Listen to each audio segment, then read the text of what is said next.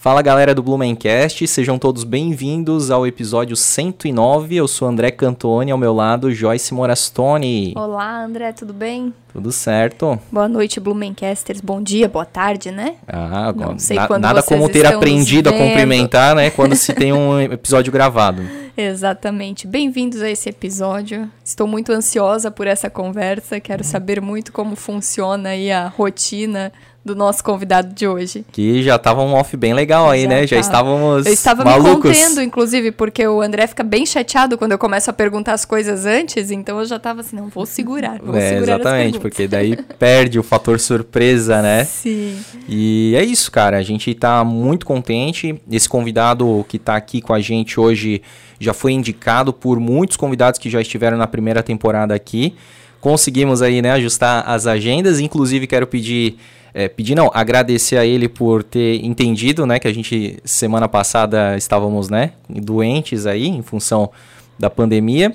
E mas está aqui, né? Semana seguinte estamos todos aí tranquilo e cara, é, é um fator até de orgulho para Blumenau ter é, o, o estúdio dele, né? O Belly Studio aí e a gente vai conhecer um pouco mais aí sobre o segmento de animação, todas as conquistas que eles já tiveram nesses mais de 22 anos de, de história de mercado aí, de trajetória da Belly Studio. Então seja muito bem-vindo, Rubens Belli.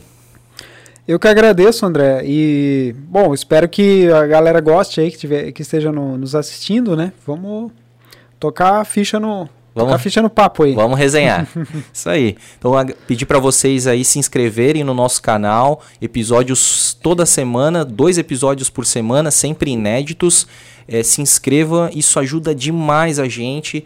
É, o YouTube, quanto tem, quanto tem mais inscritos e mais likes, entende que aquele conteúdo é interessante e ele vai nos recomendar para mais pessoas que ainda não conhecem o Blumencast, tá? A gente tem bastante trajetória assim, a gente né, não tem 22 anos como a Belly, né? Mas a gente tá, vai certamente estar tá em busca aí desse sucesso aí para que mais pessoas conheçam histórias inspiradoras dos nossos convidados. Temos também o canal de cortes, né? Então é, são os melhores momentos, digamos assim, algumas histórias fatiadas aí para você entender como é que é a, a temática do nosso, dos nossos convidados, para daí convidar vocês para assistir o episódio completo, tá certo?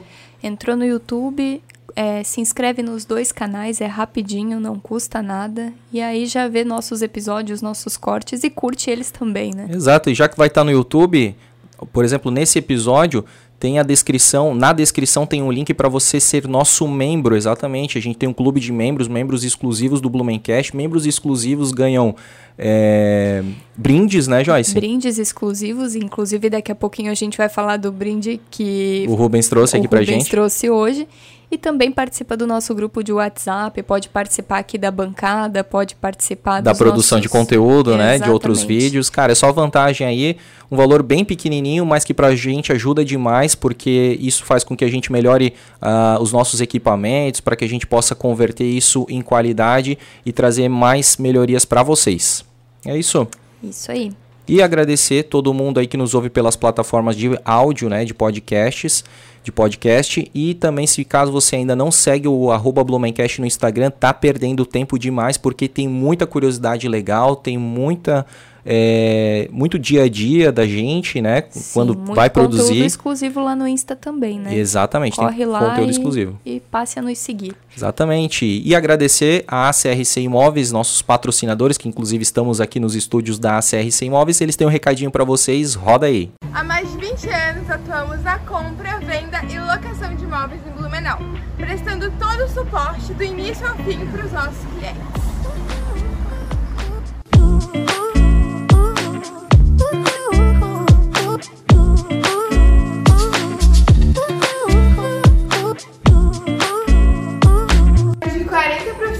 Dedicados integralmente nos processos imobiliários.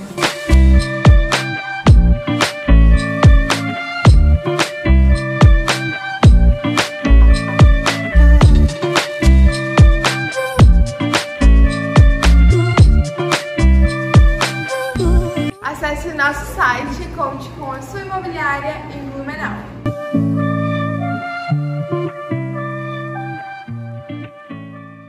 Show de bola, CRC Imóveis, a sua imobiliária em Blumenau, muito obrigado. E também temos o Plano Boa Vida, a proteção que a sua família merece. A gente costuma falar que o Plano Boa Vida é um plano funerário, mas que você tem muitas vantagens em vida, porque você adquirindo, contratando Boa Vida, você vai ter acesso a mais de mil parceiros que dão desconto nos comércios e benefícios em consultas médicas, clínicas médicas, farmácias, enfim, eles têm muitos especialistas, laboratórios, precisamos recentemente, né, para fazer o teste, né? Sim. Então o, o Boa Vida é conveniado aí com vários laboratórios da cidade, então você ganha vários descontos. A, a, a mensalidade é bem pequenininha, é uma mensalidade para sua família toda, não é por pessoa. E são mais de 100 mil pessoas que já utilizam o Plano Boa Vida em Blumenau e região, entre titulares e dependentes. Mais de 20 anos no mercado. E eles também emprestam equipamentos de proteção. né, Se De proteção, não, de recuperação. De recuperação, né? Se precisar, né? Se por acaso acontecer algum, Algum tipo de acidente, né? É mais uma aí- vantagem. Exatamente. Plano Boa Vida, proteção que a sua família merece. Vamos que vamos, Rubens Belli. Vamos lá. Cara, a gente sempre pergunta aqui, a nossa pergunta clássica é se o convidado nasceu em Blumenau. Tu nasceu em Blumenau? Nasci em Blumenau. É? Que bairro? É, na Bairro Garcia. Garcia, pô, boa, lá no reino do Garcia agora, atualmente Uhum. É, chamado, é. né? Aham. tá virando já um reino, né? Tá se emancipando, né? Pois é. Mas é mais próximo da onde ali que tu... Na Rua Araranguá. Rua Araranguá. Ah, comecinho É, então, na é, verdade. ali na, na Fonte Luminosa, né, Sim. tal. É, na verdade, o bairro mesmo é Ribeirão Fresco, acho que Ribeirão oficialmente. Mas é, ninguém conhecia Ribeirão Fresco como Mais Ribeirão fácil Fresco. falar o começo do fácil- Garcia é, ou Rua da Garcia, Fonte, né? é. E um amigo meu falava que era a continuação da 7. Isso, ah, eu é. moro na continuação É. da 7. Aham. Exatamente, legal. E, cara, ah, tu, tu estudou em que colégio? O meu, o meu ensino fundamental, hoje, né, ensino fundamental, primário na minha, na minha época, foi no, na escola básica Alicitili, que era lá mesmo na, na, na, Na Rua Araranguá. é. E depois o ensino médio, daí eu fui para a ETEV, que é, a, que é o, o segundo o ensino médio da, da FURB, né? Uhum. Que a, a minha irmã, a minha, eu venho de uma família humilde. A minha irmã, ela trabalhava na FURB na, na área de tesouraria e na época os funcionários da FURB eles tinham é, algumas vantagens de bolsa tal para para parentes, né? Certo. Então eu tive o benefício de ter uma bolsa para segundo grau. Que legal, cara. E aí, como é que foi a tua infância? Porque assim, né? Hoje tu trabalha com animação, né? Tu tem o, o estúdio, tu fundou o estúdio. E tu trabalha com animação, assim, tu já tinha isso quando, como criança, de desenhar desde pequeno? Já, já, já fazia a cabeça? Já, já. É? Já. De- eu me, me lembro de estar desenhando desde, sei lá, desde, desde, pequi, desde cinco anos, quatro anos. Ah, o meu, meu pai tinha uma, uma mercearia, né? Na, ali na, na, na rua e tal. E eu ficava muito tempo na mercearia junto com, junto com ele tal. A minha mãe também ajudava a cuidar.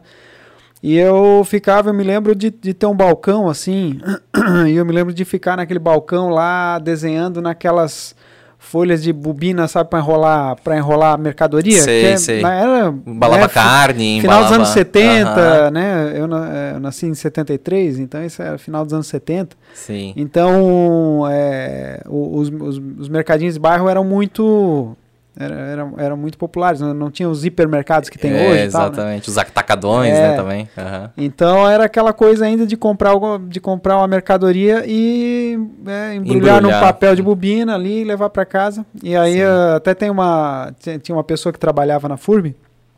Depois eu, eu acabei entrando na FURB tinha, eh, depois também eh, do meu segundo grau Aham. como como funcionário. E aí ela também era da rua e ela disse que ela lembrava de pegar, de comprar as coisas lá no, no mercadinho do meu pai, e quando chegava em casa ia desembrulhar e tinha os desenhos, assim. Era customizado. era customizado. né? Exatamente. O desenho era de graça, né? Poxa, que... É realmente personalizado, né? E ali tu, assim, tu era aquela criança que gostava de desenhar, mas desenhava bem ou era aquela criança que o- só os pais gostavam Uhum. do- e elogiavam o desenho? Não, eu acho que eu, que eu desenhava bem, assim, de modo geral. Não era só os pais, não. Eu lembro de ter as pessoas todas Falarem eh, assim, pô, falarem e tal. E durante o, o colégio também, a escola, eh, teve algumas situações de, de participar de concurso, por exemplo, de cartazes, que a, a prefeitura promovia. Uhum. Eu lembro de um que tinha uma, uma feira científica que acontecia todo ano, e aí eu participei lá de concurso de cartazes. E ganhei dois anos seguidos o, Oh, o prêmio de, de, de cartazes massa, lá. cara. Então já naquela época ali no ensino fundamental já já, já, já era algo que, que se destacava assim. um Que pouquinho. legal. E assim, o que, que tu gostava de desenhar? Personagem já? Ou é, cenários, paisagens? O que, que tu gostava? Não, era mais personagem mesmo, É? mais figuras, eh, né? é, Humana, É, super-herói? Muito, muito super-herói. É. Gostava bastante de Tu se inspirou em, em algum tipo de quadrinho assim?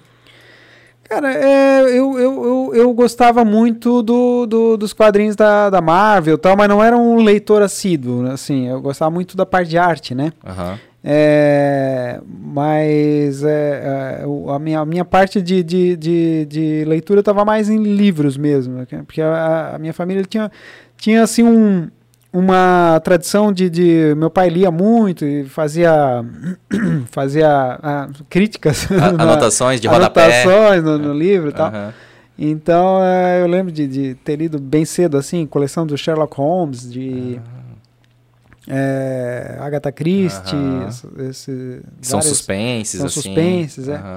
Então, é, a, E a nesses parte de leitura livros- era mais livros mesmo. Ne- Nesses livros tinha ilustração ou não? Tu imaginava Não, não, pelo é. personagem, tu desenhava conforme a descrição do personagem, isso? É, é, exatamente. É. Eu, eu também criava personagens, Ah. criava historinhas, assim. Teve algum personagem que tu, assim, que tu- é, era mais recorrente? Tipo assim, eu lembro muito, não sei se tu vai lembrar, mas na minha infância, eu sou de 91, marcou o Doug Funny, aquele Uhum. desenho, né? E o Doug, ele tinha lá, ele também desenhava, ele tinha, sei lá, o Capitão Squash, Capitão Cueca, o. Codorna. Então, tipo, ele era sempre os personagens dele, né? E tu tinha algum personagem, assim, que era meio... é, sei lá, ou era tu naquele personagem, ou Uhum. era um personagem que tu gostava muito, tu ficava desenhando, não? Eu, gostava muito do, do Super-Homem, né? Ah, tá. Um personagem era- que é, já tava, que existia. Tu não que criou existia, um é. personagem que, tipo, só Não, tu não, conhecia é. e. Não, não, é. se, se eu criei, não foi nada tão marcante que, que tenha me acompanhado. E- Isso, é isso que eu queria saber. aham. Acabou ficando pra trás aí.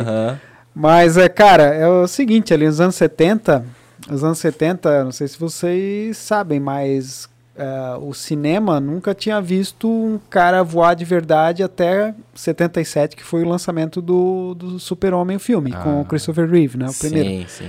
Então, aquilo lá, para uma criança ver um negócio daquele, aquilo me arrepia até hoje os, os pelinhos do, do- do- da, da, da nuca, né? Porque os efeitos visuais até hoje são muito bons daquele filme e, e era, foi algo totalmente inovador, algo que nunca ninguém tinha feito antes. Então Sim. era uma coisa assim que a gente via na tela do cinema e achava que. Que, que era real. Então o Super-Homem ficou comigo ali durante muitos anos ali, assim, eu fissurado naquele negócio. Entendi. Então tu é Team Superman, Ah. então, né? Tem o Team Batman é, e é, tem o não, mas assim, depois com o tempo a gente vai ficando mais velho, vai vendo as porcarias que os caras vão fazendo em cima. Daí a gente perde um pouco a, Aquela aquela é, nostalgia, brilho, né? é. Que tinha, aquele brilho, exatamente. Nem né? o Michael Tenfen falou que o que essa última trilogia do Star Wars aí acabou com, com o resquício de felicidade que ele tinha em cima do, do Star cara, Wars. É verdade. Eu, eu sou muito fã de Batman, né? Aham. Então, assim, é aquele negócio também, cara. Quando fizeram aquele Batman vs Superman, sabe? Ben Affleck Uhum. e tal, eu sou do, né, da Christian Bale, até o, o, o outro também, cara. Eu sempre esqueço o nome dele.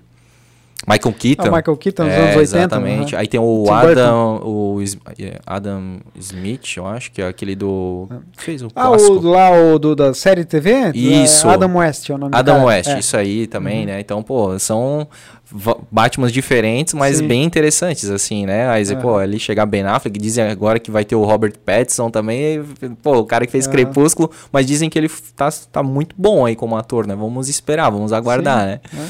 Mas, enfim, tem essas coisas aí que acaba... é, como também disse um convidado recente aqui, né? Que a... A expectativa é a mãe da frustração, né? Então, quanto Sim, mais expectativa é. a gente tem, maior é o Uhum. tombo da frustração, né? Mas então tu desenhava bastante, com bastante frequência, né? Personagens, né? E, e aí tu já imaginava trabalhar com isso? Tu- e, tu- e tu sempre trabalhou com o teu pai lá na mercearia? Até começar a faculdade? É, não, não, não, não. É, essa história da mercearia, na verdade, é quando eu era criança. Sim, assim, sim. Aí eu passava o tempo lá porque é, tava junto com os pais ali, né? Sim. Mas é, é, tinha irmãos e, e minha irmã em casa também, então. Mas é, eu nunca trabalhei mesmo ali na, na mercearia. Uhum. O meu primeiro emprego foi justamente a partir do, do ensino médio, é, que eu consegui uma bolsa também de trabalho na universidade, na FURB. Ah, legal. Então eu entrei como bolsista de quatro horas, tal, fiquei um tempo. E aí a FURB abriu o concurso depois, é, porque ela mudou o modelo de o regime de, de estatutário dela, né? Uhum. E, e aí eu entrei como funcionário alguns anos depois, ali nos, nos anos 90, acho que 90 e 91. E na área, no setor de audiovisuais, é, dentro, fazendo cartazes, assim como cartazista, né? Hum. Então naquela época não, não tinha computadores como a gente tem hoje e tal. A toda essa- impressão digital, a- é, né? a possibilidade de imprimir Aham. coisas assim de um jeito fácil. Sim. Então, toda a comunicação visual que a universidade tinha precisava ser meio feito na mão Na mesmo, mão, né? Caramba. Exatamente. Então, é, eram vários tipos de demanda que aconteciam na, na Sim, universidade, tipo, né? uma feira, um congresso, um seminário, alguma coisa assim. Aí tinha que Sim. desenvolver um cartaz É. pra colar nos murais, né? Nos, nas paredes das salas e tal. É, ou avisos tal. Sim. Até quando inaugurou o curso de medicina, eu era funcionário lá, então Aham. tem o juramento do... De Hipócrates. É, de Hipócrates, eu acho. É. Então, eles- a gente, eu fiz um, um- um cartaz grande, assim, à, mão, escrito à mão e tal. Então, era muito trabalho artesanal naquela Sim. época de arte, né? Que muito envolvia, eh, tinha tipografia, letras e tal, né? Uhum. E, eventualmente, tinha ilustração também, mas com pouca recorrência, a parte de ilustração mesmo, Sim. de desenho.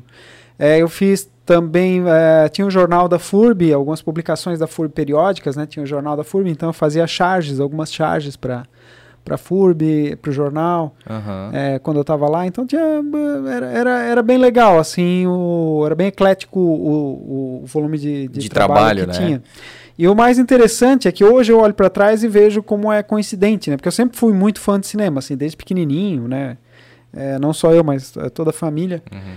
E, e assim, a, a, área, essa área de arte estava dentro, na época, na, na FURB, do setor de audiovisuais, Uhum. que era o setor justamente que cuidava dos equipamentos é, usados pelos professores para fazer projeções, para dar aula, eram retroprojetores, né, colocar transparência, projetor de slide, na época de pôr, é, não, videocassetes na época, né, que o, a galera já, já, nos anos 90 já, tá- já tinha Já tinha um VHS já ali. tinha o VHS bem popularizado, né? Sim. Então as televisões, VHS e Tudo aí ficava tinha naquele, tipo, laboratório de audiovisual. é, Aham. e, e tinha um arquivo de fitas de vídeo. Fita de vídeo, hoje o pessoal talvez não saiba, mas a fita de vídeo é uma fita magnética que, na verdade, ela, ela mofa com muita facilidade se tiver exposta num ambiente de umidade. Blumenau é muito úmido. Sim. Então lá na- no setor de audiovisuais tinha uma sala é, uma sala es- especial só para guardar climatizada, né? Só Uhum. para guardar todas as fitas de vídeo do acervo da universidade. Puxa. E aí tinha desumi- desumidificador lá dentro, então é,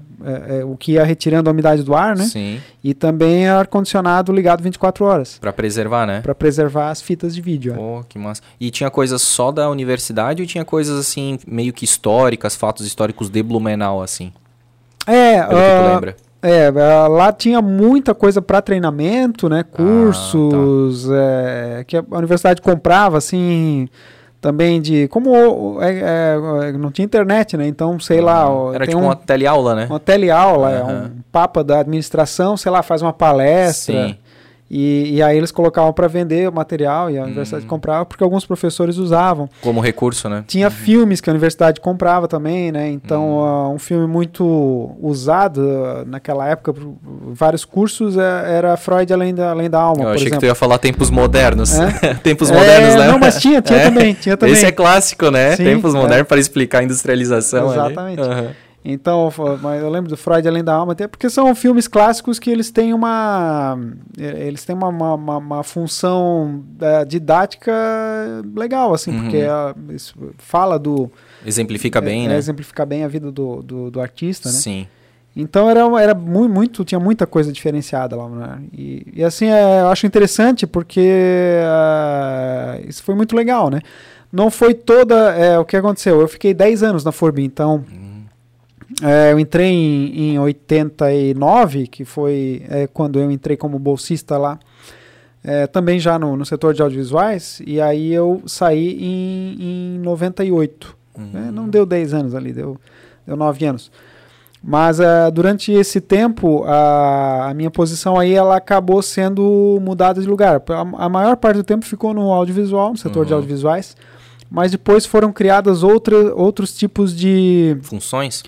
É, não. não. de funções de setores assim uhum. mais especializados. Então a gente foi depois para a editora, porque foi a editora começou a, a se é, a, a, a, se organizar melhor, né? Então o pessoal achou que a, a função de, de, de, arte e tal cabia melhor dentro da editora. Tava porque ali, ligado. No meio dos anos 90 também começou a aparecer uh, o computador e a gente uhum. começou a utilizar o computador dentro das artes gráficas, né? Uhum. Do design gráfico. E, e aí a editora acabou usando muito vários softwares, tipo o PageMaker, o Photoshop mesmo, uhum. é, na época o Corel. Uhum. E, e aí eu já estava por dentro, já estava já já começando a me inteirar desses softwares e aí foi para a editora. E um tempo depois teve um outro setor que foi a Comarc, que é a Coordenadoria de Comunicação e Marketing, que aí a universidade é, tinha esse, esse setor aí que tratava da comunicação, toda a comunicação interna da universidade, mas também da comunicação externa via agências de publicidade contratadas, né? Perfeito. Ou assessoria de imprensa, né, e tal, também, né? É, assessoria de imprensa, é, também estava atrelada, né? é, uhum. a coordenadoria. O curso em si que tu fazia era qual, Rubens? O, depois do meu, do meu ensino, ensino médio ali, uhum. eu, eu não sabia bem exatamente o que fazer, eu já sabia que... É, assim, no ensino médio eu tive um choque, porque o que que acontece? Eu tenho, eu sou caçula da, na minha família, eu tenho de três, três, irmãos e uma irmã, então tá. eu, sou, eu sou o quinto. Aham, uhum. poxa, família é, grande. É, família grande. E o que que acontece? Eu tenho dois irmãos que acabaram, estavam até hoje, né, tra, tra, trabalham com tecnologia e tal. E eu tinha aquele exemplo de irmão, eles são bem mais velhos que eu, né? A minha irmã mais tu é temporão. nova deles, sou temporão. Eu também sou. É. Minha mãe tinha 38, quanto que tinha a tua? É, por aí também, é? acho que 37 quando eu nasci. Uhum. É. Isso aí. E, e aí o que que acontece? A gente tem aquela coisa de, de olhar, né? Pô, esse negócio aí parece que é legal tal, né? Uhum. E tecnologia, tecnologia focada ali, tipo, em informática, né? É, só uhum. que naquela época era informática... O, era, era, o futuro, ou, mas era Não? rudimentar, Não, assim. É, mas é. tinha aquela projeção que era o tinha, negócio tinha, do futuro, já, assim, né? Já, uhum. é, já, tinha, já, já tinha o status de que é coisa do, do futuro. Isso. E, e aí o que que aconteceu? Quando eu entrei na... na na ETEV, a ETEV ela é a escola técnica do, do Vale do Itajaí, que é, que é a, a, escola. A ETEV ela tem, ela tem o, o científico, né, que é o, o, o, segundo grau, no caso, ensino médio sim, tradicional, sim. mas ela também tinha cursos ela profissionalizantes, é, é, tipo, cursos profissionalizantes. ela já vai te preparando para alguma profissão Isso. assim, né? Uhum. E aí eu caí na besteira de fazer eletrônica digital. Certo. Hoje eu sei que é uma besteira, porque eu sofri tanto naquele ano lá, é. que eu não sei como eu passei, mas eu passei. Uhum. E porque aí eu disse, tipo, cara, é muito um... cálculo, é muitas ah. ciências exatas. Não que eu seja, assim, um, um zero à esquerda para cálculo, né? Sim. Tanto que para ter empresa eu tive que virar amigo do, ficar amigo do Excel, assim. Então é planilha tal, Mas e... é diferente, deve ter muitas é fórmulas é ali, né? É. Que meio que, tipo assim, só quem tá na, no é. ramo usa, assim, né? Quem é, é, porque entrar em eletrônica ainda por cima, além da parte de programação, que é a parte lógica uhum, da coisa, ainda a tinha física, a né? parte física, né? De componentes e tal. Uhum. Então, aí eu levei um choque, né? E aí do meu segundo grau para frente, eu falei, não, é melhor eu ir pro o normal aqui, o científico normal, depois eu vou ver o que eu faço. Ah. E aí, uh, aquele momento ali, né? 18 anos, 19, uhum. tá meio perdido, não sabe o que fazer direito. E aí eu, eu fiz um, um, um vestibular para arquitetura. Mas eu não passei no vestibular de, de arquitetura. É, e aí eu fiquei. É, eu, eu, tirei aquele ano, eu estava só trabalhando né, dentro da FURB, tirei aquele ano lá para fazer cursinho. E naquela época os cursinhos eram muito legais, porque o pré-vestibular, porque os professores eram aquele tipo showman, assim. Ah, sim, tipo então, de curso coisas preparatório, assim, né? É tipo é. aqueles né, cursos preparatórios que os caras fazem tu aprender a memorizar com Isso, musiquinha, com, é, com piada for, e tal. piada, era, era, muito legal. É divertido, né? Foi divertido aquilo. Mas aí eu resolvi fazer o curso de, de comunicação social. Daí, no Ah. aí, aí deu certo, aí eu entrei. E que é habilitação em publicidade e propaganda, né? Entendi. Então, e aí eu entrei em 93 no curso de publicidade e me formei em 97 no Uhum. curso de publicidade. E do, no curso de publicidade que eu conheci a Aline, que é minha esposa e sócia. né? E, e a- ela, ela era um, ela entrou um ano depois de, depois de mim. Então eu me formei em 97, ela se formou em 98. Certo. Daí a gente se conheceu lá em 95 e a gente começou a namorar e tal. Ela também trabalhava num, numa, num dos setores da universidade, que era o setor de pesquisa. Aham, Eu ia te perguntar isso, porque É. vocês eram de turmas diferentes, né? Mas o que, Isso. que fez vocês, tipo, se encontrarem? Pu- Trabalharem na, na FURB? É isso que fez com que vocês Sim. se cruzassem os caminhos ali? É, eu acho que mais, mais trabalhar na FURB, é Aham. porque é onde existia mais, mais contato, né? Porque a, a, facu- a faculdade, ela, os horários divergem um pouco, às Aham. vezes tal. Apesar que ali eu era pequeno, o curso, eu fui uma das primeiras turmas, ele acho que era a terceira turma, era um curso novo, né? Então não tinha muita gente ainda. Entendi. Então, então também tinha essa facilidade, assim, de, Sim. de encontrar. Assim, não eram muitas pessoas que tu não soubesse quem era da, da turma, ou a, a, a mais, a mais antiga, no É. caso, a que tá avançada, ou a que tá anterior a ti ali, né? Aham.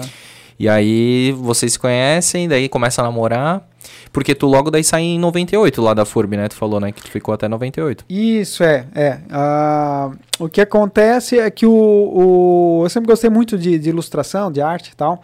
E o que eu estava fazendo na, na universidade estava mais relacionado a design gráfico, mais puro, né? Então, Uhum. até, o- desculpa, quando, quando eu fui para a editora, até essa, essa questão da arte até ficou menor do que quando eu estava no setor de audiovisuais, né? Que, porque quando o computador veio, eh, todo mundo ficou meio maravilhado, né, tal. E aí, só que tem várias questões assim que o computador ele não, não resolve, principalmente na parte artística, né? Aham. Ah, deixa. é. Não, não preciso mais de ti, porque agora tem aquele Word Art, não tem? Lembra do É, Word Art? Eu fazia os meus é trabalhinhos de aula com Word Art, achava muito Aham. legal. Tu botava lá o, a- o nome do trabalho e aí ele ficava mudando, né? Tu ia selecionando, ele ia mudando de cor, de estilo, É, é, de dimensão, assim. Aquilo lá era o. Pega a figurinha pronta, né? Isso! Aí tinha aqueles iconezinhos do Windows, né? O Clips, não, não tem aqui. Ele Sim. era o assistente, né? Assistente, é. E tinha outros também e tal. Ah. Meu, esse aí é muito clássico. E aí, nessa mesma época, eu conheci o, o Jürgen Koenig, que é o, o, o- o- Na época, ele era, ele era um dos donos da, da, da livraria alemã, da família da livraria alemã, né? Sim. Mas ele tinha a editora Todo Livro, Aham. que tá aí até hoje, tá Pô, forte a editora. Fortíssimo. É, e, a, e, e eu vi que ele trazia ilustrações da Europa para editar nos livros, né? Então eu conheci, eu conheci o trabalho dele, ah, eu conheci a editora, né? Apresentei meu trabalho para ele na época de, de ilustração, que eu já tinha um portfólio montado assim. E aí a gente resolveu fazer um teste de ilustração para ver se o mercado aceitava o tipo de arte que eu fazia, né? Uhum. E a gente fez um teste lá com clássicos é, de domínio público, né? Tipo é, Branca de Neve. Peter Pan e tal. Aham, aham. E ele levou é, essas ilustrações como capa para a Bienal do Livro do, do, do ano de 98. E deu muito certo. Ele é, teve muita aceitação, vendeu bem e tal. E aí ele, ele disse: Olha, vamos trabalhar junto aí. E aí, desde lá, eu comecei a, a, a- Em 98, então, por causa disso, né? Então, eu saí da, da FURB e fundei a, a Bell Studio Ah, para trabalhar principalmente com ilustração editorial, para Uhum. livros infantis. E aí tu tinha, tipo, só. hum, Só porque em termos de quantidade. A todo livro. Ou, é, tipo assim, é toda a demanda já era o suficiente pra te, tipo, já Sim. andar sozinho, assim, É. pagar tuas contas e tal. Sim. É porque eu comecei, na verdade, como, ah, tipo, eu presa, né? Tipo, Aham, a empresa de uma pessoa só. Sim.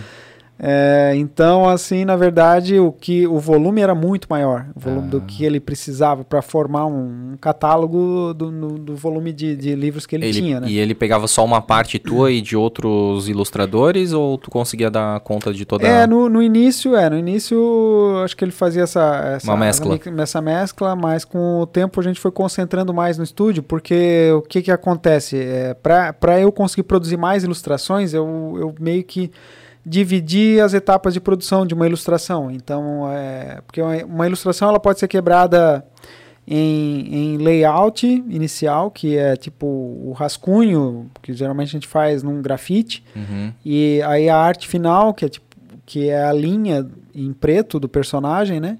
E depois a pintura, é, que é a coloração final. Uhum. Né? Então essas três fases podem ser feitas por pessoas diferentes, desde que as Sim. pessoas se- tenham habilidade, né, tal. É, tem a profissão de colorista mesmo, né? Tem, pe- Tem, pessoas é. profissionais que só pintam mesmo Só assim, pintam, né? Pô, é bem específico. Então eu meio que montei essa, essa mini linha de montagem no Uhum. estúdio lá, então eu Tu fazia eu fazia o layout. Aham. É, e, é, não, com o tempo eu contratei ali dentro de um período, prazo de um ano, assim, eu contratei mais pessoas para me ajudar. Pô, que massa. É, então é, eu fazia o layout, outra pessoa fazia arte final e outra pessoa pintava. Aham. A gente já na época os computadores não eram aquilo tudo, né, para lidar com imagens gráficas, porque quanto maior a resolução, mais pesado e tal. Mas a gente já já conseguia fazer as, as pinturas no computador, fazia Hum. digital já. A gente Uhum. escaneava a arte final Certo. e pintava no digital. E né? pintava em qual software? É o Photoshop mesmo. Photoshop? Pô, que legal, pô, daquela época lá. É. E então a gente montou esse, esse processo e com o tempo, a demanda tal, a gente foi trazendo mais ilustradores também. É, porque o livro, de- o Jürgen tinha mais coleções, Sim. né? Então eu trazia mais ilustradores. E aí a gente chegou a ter uma, uma- bastante gente ali nos anos 2000, Uhum. foi, foi bastante gente. A questão é que, eu, como eu falei, eu sempre fui apaixonado por cinema tal, e animação já era algo que já estava no meu radar ali fazia algum tempo, Entendi. mesmo antes da, de- da empresa, né? Aham. E porque eu, eu tinha vários livros de animação tal, só que naquela época, nos anos 90, para trabalhar com animação, é, os, com- com- principalmente antes dos, com- dos computadores, a gente precisava lidar com filme, película, né? E, e- e câmera, filmadora, coisas que aqui na nossa região não, não tinha. E era, era muito complicado mesmo. É, a partir do momento que os computadores começaram a conseguir processar imagens gráficas e animações com mais facilidade, aí a gente teve possibilidade de fazer umas brincadeiras com animação. Hum, Ah, depois que eu, que eu fundei a empresa, então eu fui atrás de, de informação além, além de livros, né? E aí eu achei um curso em São Paulo do Haroldo Guimarães, que é um, um cara que trabalhou na Disney, ele trabalhou em produções da, da Pequena Sereia é, e, e do Aladdin e tal. Depois voltou para o Brasil, é brasileiro, mas voltou para o Brasil, abriu a HGN Produções em São Paulo, que é uma produtora que nos anos 90 foi muito forte. É, fez clipes do Caetano Veloso, fez vários, é, vários comerciais assim para empresas grandes, né? Mas aí Com ele fazia. É isso que eu ia te falar. Animação, com animação. animação, Tipo, o animação. clipe do Caetano era animação. Animação, exatamente. Uau, que massa. cara. E inclusive eu acho que era do Tieta, eu acho o clipe. É. E E Ah. comerciais, tu lembra algum que ele fez assim? não, comercial eu não lembro Pô, porque agora eu sou não. muito viciado nos, nos Sim. anos 90, né? Tu falou É. ainda, né? Porra, eu lembro, se falar de repente algum, eu vou lembrar, assim. Aquele da, da Brahma não era, do, do caranguejinho, do sirizinho lá da Brahma, lembra? Aquele lá não É, deve ter não, sido, não, né? não, não. Mas E- ele- é- é- eu acho que foi uma- um momento assim que não sei Uhum. se foi o, o marketing é, publicitário ali que descobriu a animação, mas que botava animação em muita coisa, assim, né? Sim, a, a fase sim. dos anos 90, assim, É. tinha bastante coisas com animação, assim, né? Tinha, tinha. E, e aí o que, que que tem? Ele tinha um curso lá, o Haroldo, lá em São Paulo. Só que esse curso ele dava em um ano. Era a técnica Disney mesmo que ele chamava, a técnica Disney de animação. Ele dava em um ano uma aula por semana de duas horas, alguma coisa assim, né? Uhum. Só que aí eu fiquei no telefone lá tentando convencer ele para fazer esse um condensado aí ó, do, do, do curso dele, o que a carga horária, juntar tudo e, e virar uma semana e meia. E era E- de quanto tempo? De um ano? Era, era tipo um ano, um pouco menos, Meu. né? Alguns meses. É, mas assim, o que acontece? A, a carga horária era Bem leve, pequena, bem né? suave. Leve, então, Aham. Então o que que acontece? Ele condensou tudo, aí eu disse, ah, porque eu posso viajar para aí, ficar, ficar em São Paulo durante uma, uma semana, Aham. duas semanas tal, e eu, eu compro o curso aí. Aí eu entrava às, às 8 da manhã lá junto com ele no, no estúdio, fazia, ele dava o curso, fazia os exercícios tal. É, apresentava para ele, ele revisava. E, e aí eu comprei esse curso ali em torno de, de- em- em quase duas semanas, né? Aham, um intensivão. Um intensivão, é. Então, foi, foi assim uma... Uma- um Uma divisor? descoberta, um divisor de águas, Oh, né? Da- legal, da, cara. técnica, né? Sim. Porque ali eu entendi como é que esses, como é que os caras realmente trabalhavam para criar os filmes que a gente via na, na- na- no cinema, né? Então, Rei Leão, é. Pequena Sereia, todos esses filmes foram feitos daquele, desse jeito que eu Entendi. aprendi. E, Então- e que são feitos até hoje ou porque agora tem softwares isso mudou muito, cara? É, o que que acontece? É a técnica 2D de animação, né? É, a- naquela época, os computadores ainda não tinham a capacidade de você desenhar neles direto. Uhum, uhum. Porque para desenhar, o computador precisa ter uma capacidade de processamento, pa- placa gráfica, para entender, para ter agilidade. Porque quando a gente está Sim. Desenhando, a gente quer agilidade, quer ver o traço ali em tempo real, né? Exato. E, então, naquela época, o desenho em si não, não, não, não, não era legal. Era sempre É. no sistema escaneamento. É, é aí desenhava o papel tal, Uhum. tanto que o, a- todos esses filmes foram feitos com, em folhas de papel mesmo, né? Uau. E aí tem a técnica lá de flipagem, cada frame é um desenho novo, né? Tal. Bem complexo e bem demorado, né? Exatamente. Então, assim, o que acontece é que a mídia papel, ela não é mais usada. Uhum. Mas a técnica, o modelo, o tipo de, de, de processo para você criar animação continua sendo o mesmo. Em vez de tu desenhar no papel, tu desenha já direto Desenha no computador, no computador é, e usando faz tablet e tal. Poxa. E, e, aí, o, e aí o que acontece? Naquela época a gente desenhava em papel, tinha que nem a gente nem escaneava, a gente tem uma coisa chamada pencil test, que é o teste do lápis, que a gente pra gente ver aquela sequência de folhas que a gente fez, às vezes é um calhamaço com, sei lá, 50, 60 folhas, Uhum. é, a, pra gente ver aquilo lá, a gente precisava ou filmar ou escanear tal. Então, a gente nem escaneava, a gente eh, tinha uma câmera filmadora tal, apontada para uma mesa ali, que tinha uma peg bar embaixo. Hum. A peg bar é uma régua com é uma régua com, com três pinos assim, e o papel é perfurado para manter o registro do desenho, né? É tudo alinhado ali. É, Uhum. e aí a gente ia trocando as folhas e fotografando e tinha um vídeo cassete especial que ele gravava esse frame fixado, né? Sim. Frame a frame gravava na Aham. fita e depois a gente dava um play na fita e, E- assistia na Aham. televisão. É basicamente como aquele negócio de tu pegar assim um calhamaço de folhas e ficar É, é o- folhando é. assim rapidinho assim. É o flipbook, é. Flipbook é o nome? Aham. É. Tipo, tipo isso, exatamente. Então esse é o pencil teste. É, Pra ver se o aí- movimento fica perfeito daí, o né? movimento- é. Exatamente. Legal tal. Então a gente, a gente tinha que fazer e no computador o que acontece é que a gente já está desenhando no computador, num software específico lá que, que de repente que, a- que já dá para criar animação e a gente consegue dando play na hora, né? Faço ali os desenhos, dá play e tal, já vejo. Se Né? precisar arrumar arruma, né? Então alguma- agiliza várias coisas, Aham. exatamente. Que massa, cara. E aí, tu ficou é, com essa parceria com a Tudo Livro por bastante tempo? Sim, sim, por muito, muitos anos. É, hoje é que caiu um pouco a- a, A questão gráfica, né? Por causa do papel? O- o-. É. Eu digo mais assim pelo, pelo, pela Tudo Livro em si? Ou... Não, é, todo livro tá, tá bem forte, né? Uhum. A- o mercado de livros, eu, eu acho que o tipo de produto que eles fazem a- e o, o modelo comercial que eles montaram é de sucesso, assim. Ah, então legal. eles continuam vendendo Sim. bastante até hoje. Mas foi a questão da animação que já não é muito o segmento deles, né? Foi descolando um é, pouco. é, aí a empresa começou a ter mais força na área de animação, né? Ah, depois E- do teu é, curso lá, né? Do... É, Uhum. Então eu trouxe essa técnica aqui para aqui o estúdio e aí já tinha alguns ilustradores no estúdio que também gostavam de animação tal. E eu, eu, eu, eu passei esse conhecimento adiante. Uhum. Fiz uma, ofici- uma oficina à noite e aí a gente, na época, também ganhou um prêmio de o prêmio Cinemateca Catarinense, é, onde a gente fez um curta-metragem. É, era uma grana pequena assim e tal, mas aí a gente fez um curta-metragem chamado Aventuras na Ilha da Magia, Uhum. é, através de uma oficina. Então aí eu ensinava o pessoal a fazer as cenas, montei todo o processo. Tudo animação. Tudo em animação, 100%. Aham. Foram 16 minutos de animação. Massa. E aí a gente. Eu, eu vi esse videozinho no, no Instagram ali, eu acho que era uma parte deles, peixinhos e tal, Isso, né? Tem os é. personagens ali, aham, bem legal. É, e, e aí a gente foi uma- um baita aprendizado, assim, né, pra, pra galera toda. E aí, a partir dali, a gente também começou a fazer comerciais de 30 segundos aqui pra região, né? Então, é, não, não existia uma grande demanda, mas é, eventualmente apareciam os comerciais. Teve algum assim que te marcou mais, ou que marcou, tipo, ah, porque ficou famoso mais assim? É, teve, teve algumas situações bem legais. É, teve uma campanha de segurança no trânsito pro, pro CETERB, que a agência foi a Calieira ainda na época, é, que ganhou o prêmio... Tony, né? É o Tony, o né? Tony, é. Aham. é. Ah, ganhou o prêmio de segurança no trânsito, era uma... A criação da agência era uma cobra, uma cobrinha, um, uma...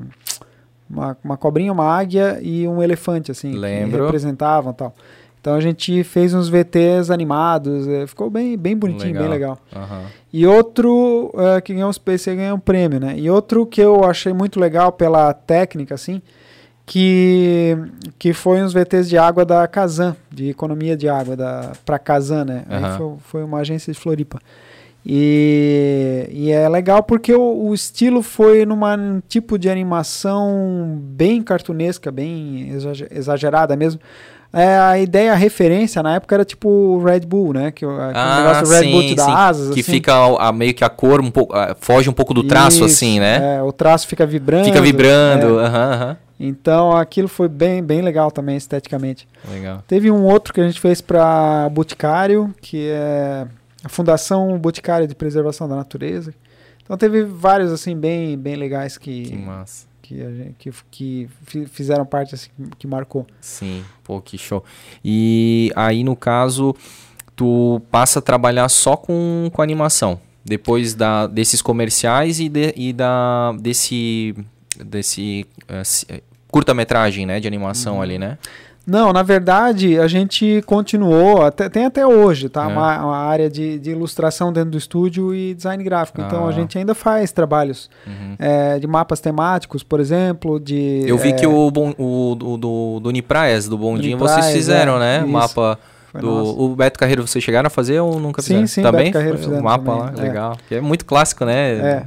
E, e aí tem, tem, tem, tem vários trabalhos assim desse tipo, eh, ilustrações publicitárias também, personagens, né, que com o tempo a gente foi aprimorando, foi conhecendo os universos, como se constrói um universo, principalmente quando a gente começa a estudar a parte de séries. Aham. Então a gente aprende a construir o universo e, e hoje a gente tem uma coisa que a gente chama de bíblia narrativa. Então, se uma empresa quer um personagem, por exemplo, a gente não vende simplesmente um visual ali, uma, que, que é só uma casca estética, né? Sim. E tu vende tipo a alma dele, A assim, quer o, vender tu- um conceito, Sim, é, o- a, que a- ele- persona mesmo do personagem, É, assim, né? que ele Ah, pode representar em termos de, de valores tal e, e também, por que não, um ambiente que ficcional que possa representar os valores da marca tal, né? Sim, é porque, por exemplo, assim, né? Vamos pegar um exemplo atual, assim, é, que me veio agora na cabeça. A Lu do Magalu. Se ela, tu já imagina, tu já entende como é que ela se comporta, porque ela é da tecnologia, ela é simpática, ela é inteligente, tudo mais. Se ela fosse, digamos, se ela não tivesse esse conceito e um outro estúdio de repente pegasse ela, seria muito estranho ela de repente vir numa outra pegada, numa pegada meio, sabe? Então, isso meio que muda inclusive o conceito que o co- consumidor tem em relação àquela empresa, aquela marca assim, né? Então, o baianinho do da Casas Bahia, ele também tem é, é mais um menininho, mas se ele de repente começar a falar de um jeito diferente ou muito, né? Muda, né? E muda todo o conceito que a pessoa tem em relação àquela empresa, aquela marca, né? Então por isso que é importante já quando for vender, não vender só a casca, vender o, o pacote completo para que é, tanto a empresa é, entenda que, que vai ser aquilo ali dali para frente, né? Aquela linha editorial, digamos assim, e a- obviamente para o consumidor que está recebendo aquela, aquela comunicação, né? Sim, sim, é. É, o- é- essa coisa, esses personagens que tu, que tu citou aí, são personagens é, meio que é, que fazem parte do, do mundo real, vamos dizer, do mundo que a gente vive, né? Uhum. Acho que né, é- esse tipo de conceito é um conceito tipo assim, ah, esse é, um- esse é um personagem que está vivendo o mesmo mundo que você que está vendo aqui. Entendi. É, existe também a possibilidade da gente criar universos narrativos ficcionais, que é uma coisa legal também.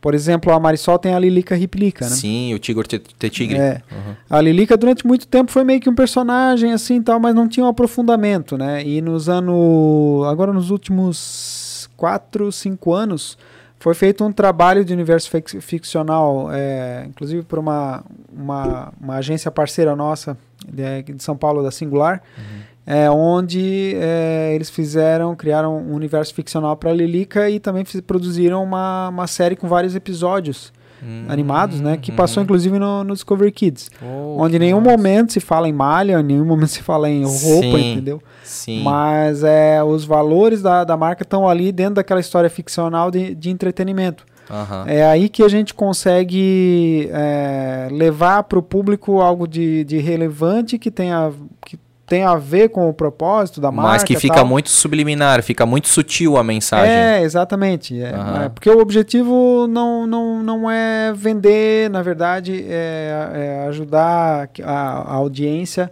a ter, a ter uma experiência é, construtiva, né? Principalmente a audiência infantil é muito Sim. importante. É, é legal que a Tem que gente ter, sempre ter um viés educativo, né? histórias, é, histórias que ajudem eles Na a, a formação. form- a formarem suas personalidades. Sim. tal.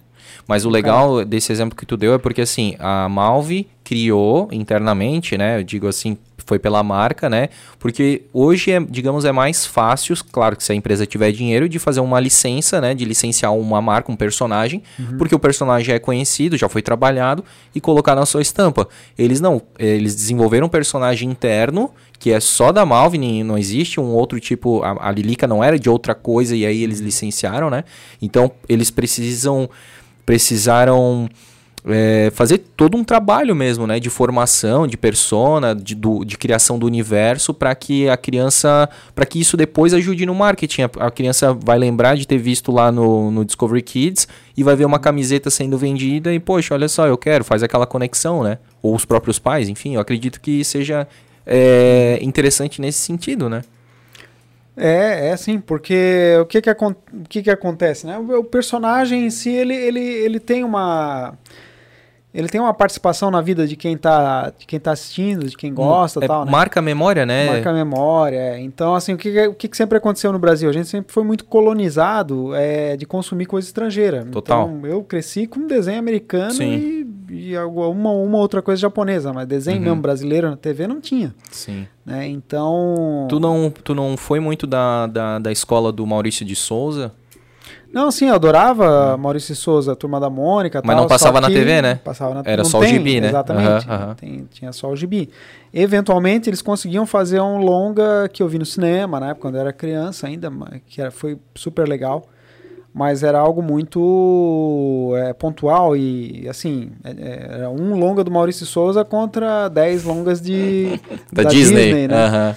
Então, então é, o Brasil ele, ele não, tinha, não tinha produção audiovisual Total. própria. Muito, Sim. muito difícil. É, e aí o que que acontece, né, cara? Quando a gente gosta de um personagem, a gente viveu aquela história junto com ele, a gente tem uma lembrança tal, a gente, pô, a gente tem uma simpatia pelo personagem e de repente eu vejo uma camisa lá que tem personagem, eu quero comprar aquela camisa. Exato. Aí o que acontece? É, isso é propriedade intelectual, isso, é, isso gera é, economia criativa, né? Que é algo que hoje faz toda a diferença, é um dos é uma da- da- das áreas de economia mais relevantes do mundo, principalmente na, na área de games, né?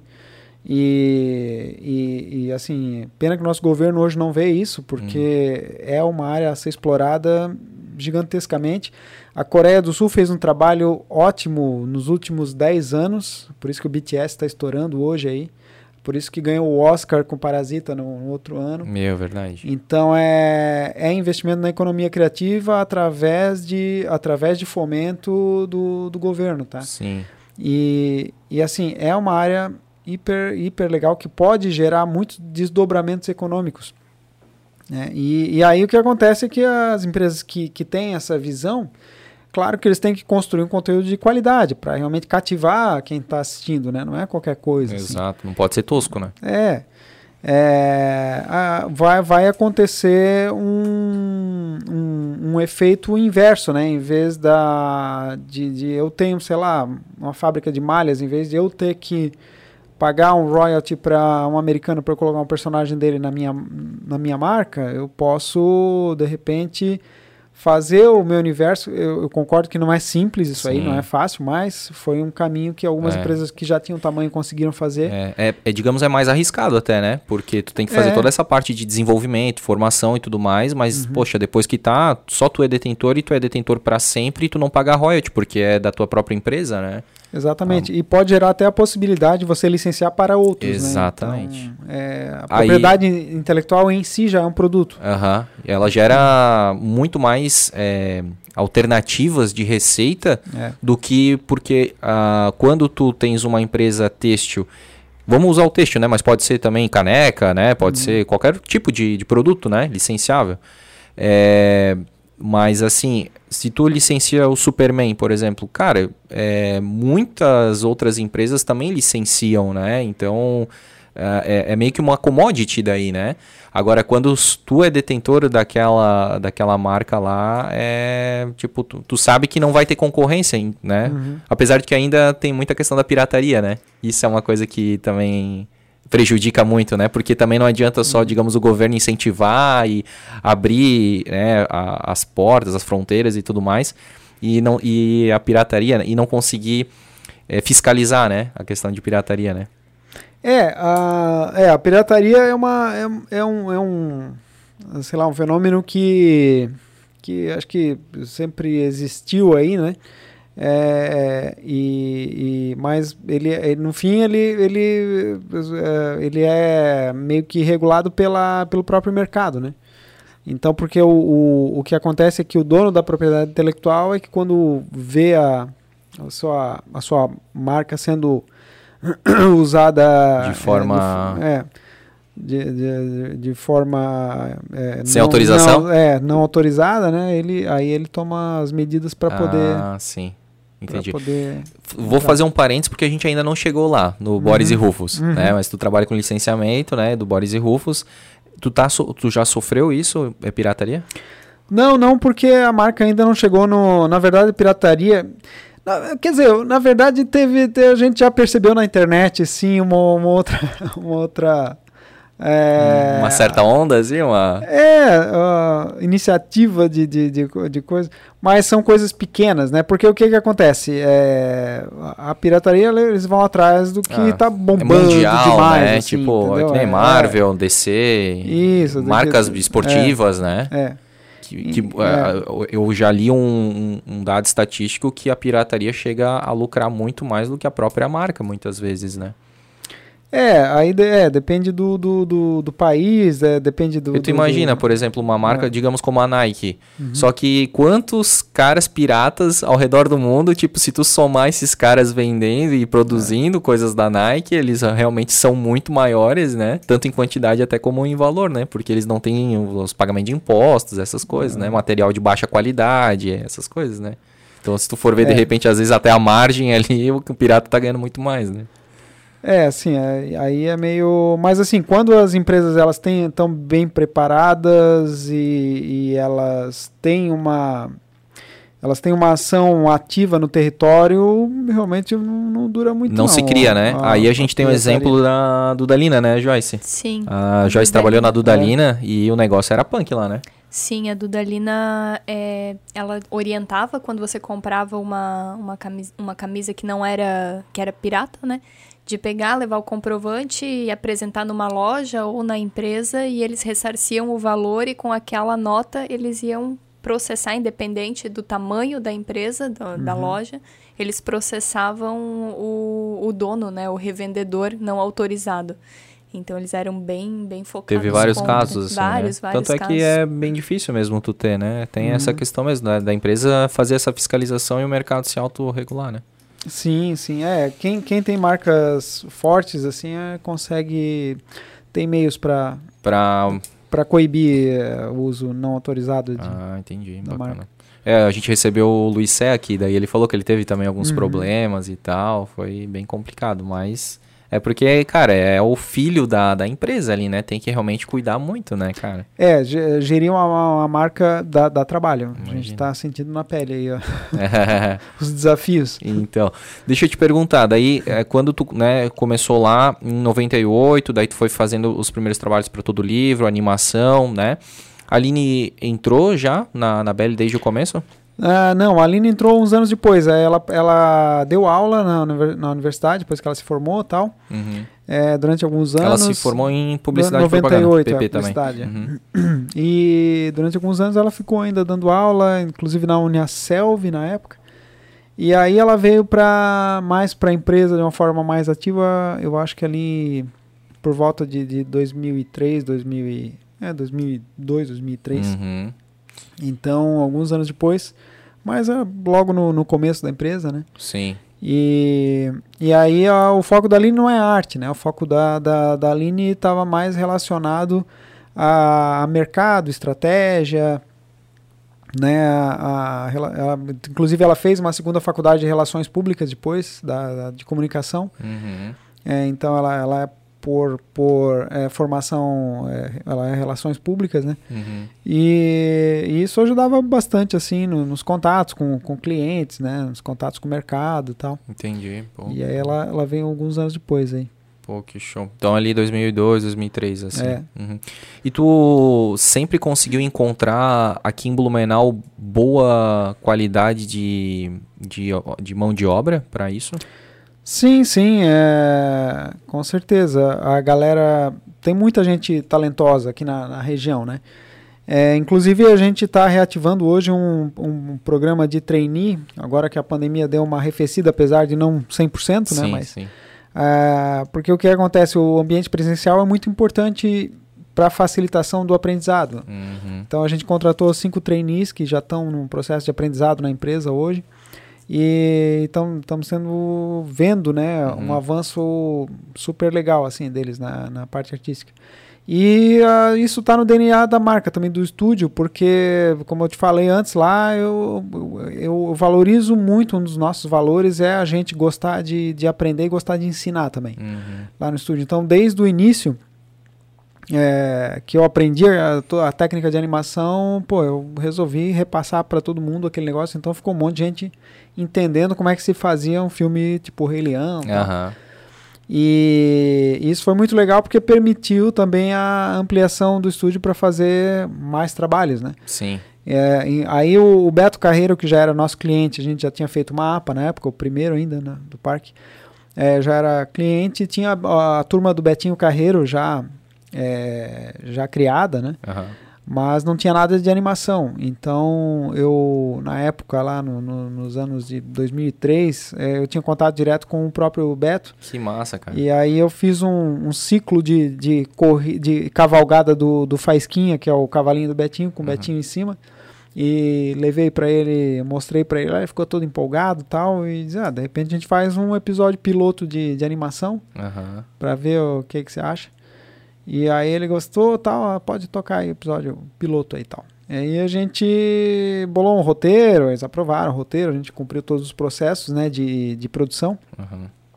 Inclusive foi nessa época que a gente a gente já conhecia o Edson Marinelli, né? Que Aham. já, já veio aqui, né? Isso. E na- nessa época a gente já fazia uns trabalhos de publicidade com ele, mas aí a gente conversou com ele para fazer o áudio e, e a parte musical do, do, do piloto, que é que é agora o título eu não, não lembro do episódio do episódio piloto, mas foi é o é, acho que é um amigo muito especial que tá, tá no YouTube, inclusive. Aham. É, inclu- aí a gente. Que é como o Betinho Carreiro encontrou, conheceu o Faisquinha, que é o cavalinho dele. Sim. Então a gente fez esse durante alguns meses esse, esse processo, esse projeto, aí levamos no, no parque um dia lá para apresentar. Uhum. É, a gente mostrou primeiro para o Beto na, na casa dele, que é do- no lado do parque lá tal. Uhum. Aí ele viu, ficou super empolgado, assim, já ligou pro marketing lá, disse para todo mundo ir pro teatro. Aí a gente montou o, o equipamento lá no, no, no teatro projetar. para projetar, projetou no telão do, do teatro, foi, foi muito legal. Que legal. E ali a gente meio que vendeu, entre aspas, a ideia de fazer uma, uma série de animação do, do, do Betinho Carreiro, né? Uhum. Onde a gente realmente entrou em produção de, de vários episódios. Foram quantos, Rubens? Foram 21, Uh. é, mas de durações diferentes, assim, tinha alguns de 5 minutos e outros de 9 minutos, assim. Sim. É, naquela época a gente, é, a- como estúdio, a gente não tinha o conhecimento de mercado que a gente tem hoje, até porque o mercado nacional de conteúdo não existia, era tudo trazido de fora, né? Hum. Ah, então, o que acontece é que a gente ah, começou ali a produzir entre 2005, no- nos anos dois, 2005, e fomos até 2007 fazendo esses episódios e tal. E ah, o Beto era, tinha uma, uma, uma amizade forte com o Silvio Santos na época. E parece que o, o- a série iria entrar no SBT, né? É, só que aí ele veio a falecer em 2008, né? Teve complicações Sim. cardíacas tal, Uhum. fez uma operação e não resistiu. Sim. Ah, e aí os bens do parque foram paralisados por causa da coisa de inventário e tal. O parque ficou, ficou alguns anos assim. Hum, Não podia fazer no- inovações, É, nem exato. novos contratos, né? e tal. É, deu ficou bem, tudo bem, bem paralisado, né? Aham. Então, ah, no fim, acabou não indo pro ar, porque... é, A negociação era parou ali. negociação direta E era entre o, eles, o né? Beto, era algo até pessoal, assim, isso. né? Uhum. E, e aí, uns anos depois, é que eles colocaram no YouTube e tal, exibiram dentro do parque os, os desenhos, né? Mas seria a primeira série nacional a ser exibida no, no Brasil de Foi. desenho animado... né? O, o Betinho ali, a O turma do Betinho Betinho seria, Carreiro, é, pelo Bell Studio. Studio, Que exatamente. louco, cara. Que massa. Mas chegou a ser ou não? É, Não, na TV não, na televisão teve um não. outro estúdio que acabou. É, aí o que que foi? A primeira série, assim, de animação nacional foi a, o Peixonauta, que Ah, estreou em sim. 2009 na, na Discovery Kids. Sim. É, Foi no que eu- Discovery Kids mesmo? Discovery Não foi no Kids, Disney é- XD, Não, não, não, Peixonauta? Peixonauta é, É. Da, da Discovery. Ah, tá. E o que a, o- a gente a gente terminou, na verdade, no final dos anos 2007 ali, né? Aham. Então, então a, gente, a gente estaria na frente. É, Mas não, não tem problema. E a, o Peixonauta, na verdade, ele é uma. Foi um, ele começou como uma, uma coprodução, então a, a TV Pinguim, que, eh, que é uma empresa de São Paulo, né? Aham. Eh, eles já participavam de alguns mercados internacionais, então eles apresentaram o projeto fora do Brasil. E, e aí começou como uma coprodução com, com o Canadá ou com a França, agora não lembro. E depois só que eles romperam o contrato de coprodução. Coprodução é quando tem dois donos e tem dupla nacionalidade a obra Uhum. audiovisual, né? É, e aí eles, eles romperam e, e acabou ficando tudo para ser produzido no, no Brasil mesmo. Uhum. É, mas assim, tem um, tem, tem um pouco da contribuição externa também no, no Peixonauta. Ah, não foi entendi. totalmente Ah, não foi. Isso, isso aí. Vamos. A gente é bairrista, exatamente. É, pois vamos... é, é. Mas o Peixonauta é, é muito bom, muito bom. Peixonauta. Legal. E, cara, ainda falando do, do, do, do Betinho Carreiro ali, tu fez as animações, mas ele também lançou os gibis ali, algumas historinhas em quadrinhos e tal. Eu lembro muito do. eh, Ele fez uma propaganda por muito tempo, tipo, eu lembro que ele falava, até a gente recentemente viu isso, é, ele falava, oi amiguinhos, aí o Beto Carreiro mesmo, né? Sim. Oi amiguinhos, estão. Vai, sei lá, tá, tá pra vir uma nova aventura. Daí ele. Aí vem o Betinho Carreiro lá atrás, assim e tal. Daí pula no ombro dele Uhum. Sim. aqui e tal. E Fica aí na mão dele. fica na mão, isso. Aí tem o Faisquinha também, né? Daí É. ele faz aquela cena, né? Do, Aham. do, do galope, sei lá, como é que é o nome daquilo? Empina, né? Empina o, o, o Faisquinha e tal. E aquilo aí foi tu que fez? Foi, Sim, foi Oh, que massa, estúdio. cara. Pô, porque aquela, Aham. aquela propaganda ali, aquele comercial, ficou na minha memória, cara. Aham. Que massa. E, o- e o próprio gibi ali foi vocês O também? Gibi também foi no estúdio, é. A gente fez vários números, né? Aham. De, de, de quadrinhos. Inclusive o roteiro, na época, como a demanda estava grande, a gente já tinha. É, até era o meu, meu irmão mais velho, que, que é o Beto, que, que escreveu o- o várias, várias histórias lá. Aham. E... Mas o nome foi vocês que deram pros personagens? Não, não, não. Os personagens já existiam, Ah, já tá. desde os anos 80. Entendi que tem Que é o o- Paddock lá, né? E tal, que é, É, um o Mal- Maldoquinho. Maldoc, isso. É. O Maldoquinho. Isso. É, os personagens já existiam desde os anos 80. Porque Ah. o Beto Carreiro, na verdade, como figura pública e, né, e artística, ele já tinha começado nos anos 80 lá. Sim. Inclusive, antes de existir o parque, ele fazia. ele corria várias cidades e fazia apresentações Pelo ur- circo? urbanas, assim. Ah, ele é- já É. era o circo do, do Beto Carreiro? Não, é, pelo que eu lembro, não, não era um circo. Ele montava, por exemplo, aqui eu lembro quando eu era criança de ter visto na Rua 7, ali eles fecharam a Rua 7 à noite Uhum. e, e atravessaram um cabo entre dois prédios, assim. Na dois Rex e o no, prédios- no Banco Safra, mais ou menos, vai dizer. Isso, é. Não é, acredito, cara. Algo assim. Aí vai o cara lá em cima. Inclusive com de- moto também. Com moto fizeram isso, tu lembra disso Ah, não? Com moto eu não lembro, cara. Cara, eu não acredito, porque o Sávio, que foi o. Acho que o. Recente, foi essa semana, a gente gravou com ele e os, o, o avô dele, que é o Willy Zivert. Uhum.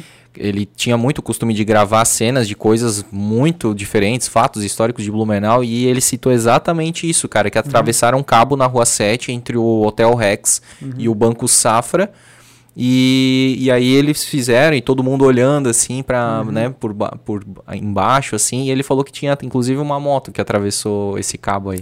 É, eu, eu- Mas então era o Beto assim, Carreiro. detalhes, é, mas ele, ele tinha esse tipo de apresentação Meu- na, na cidade. né?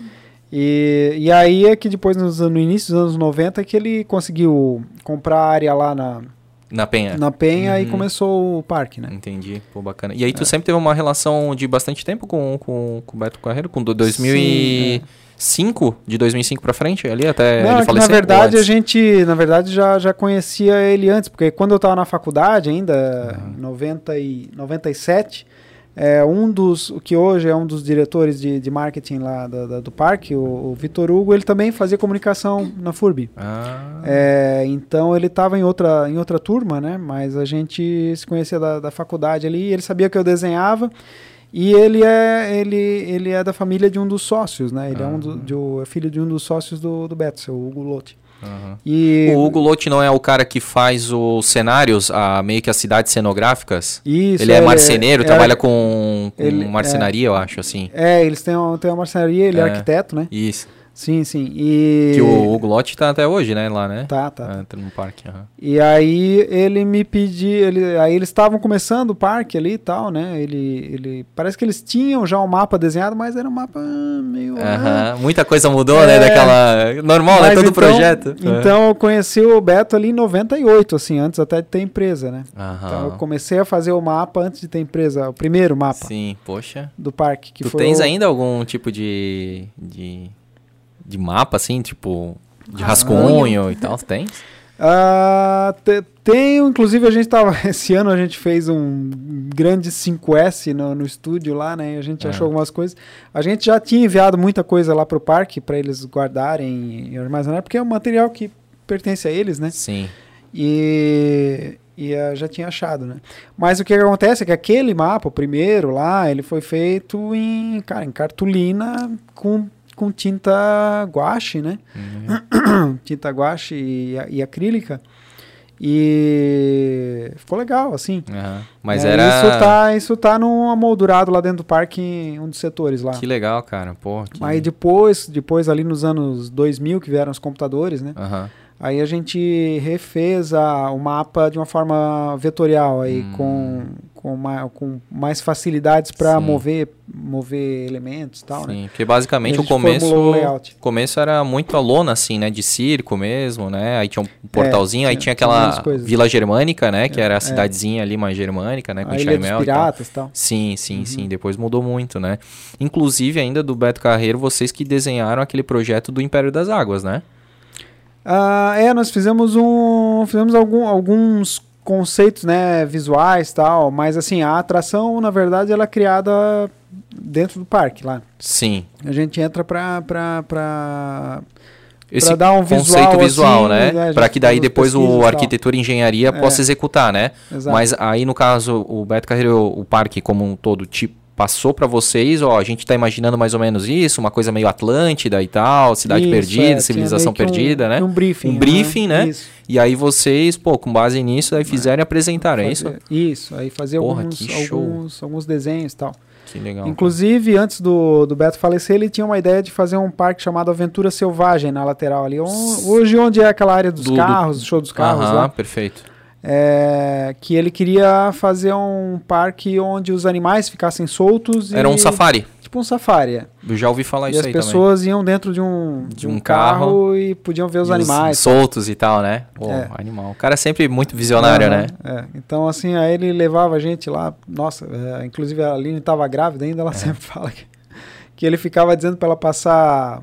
Pra ela passar repelente, né? Não sabia por que, tava no escritório dele ainda. Não, É. passa repelente aqui. Eu dei umas três vezes repelente, mas tô no escritório.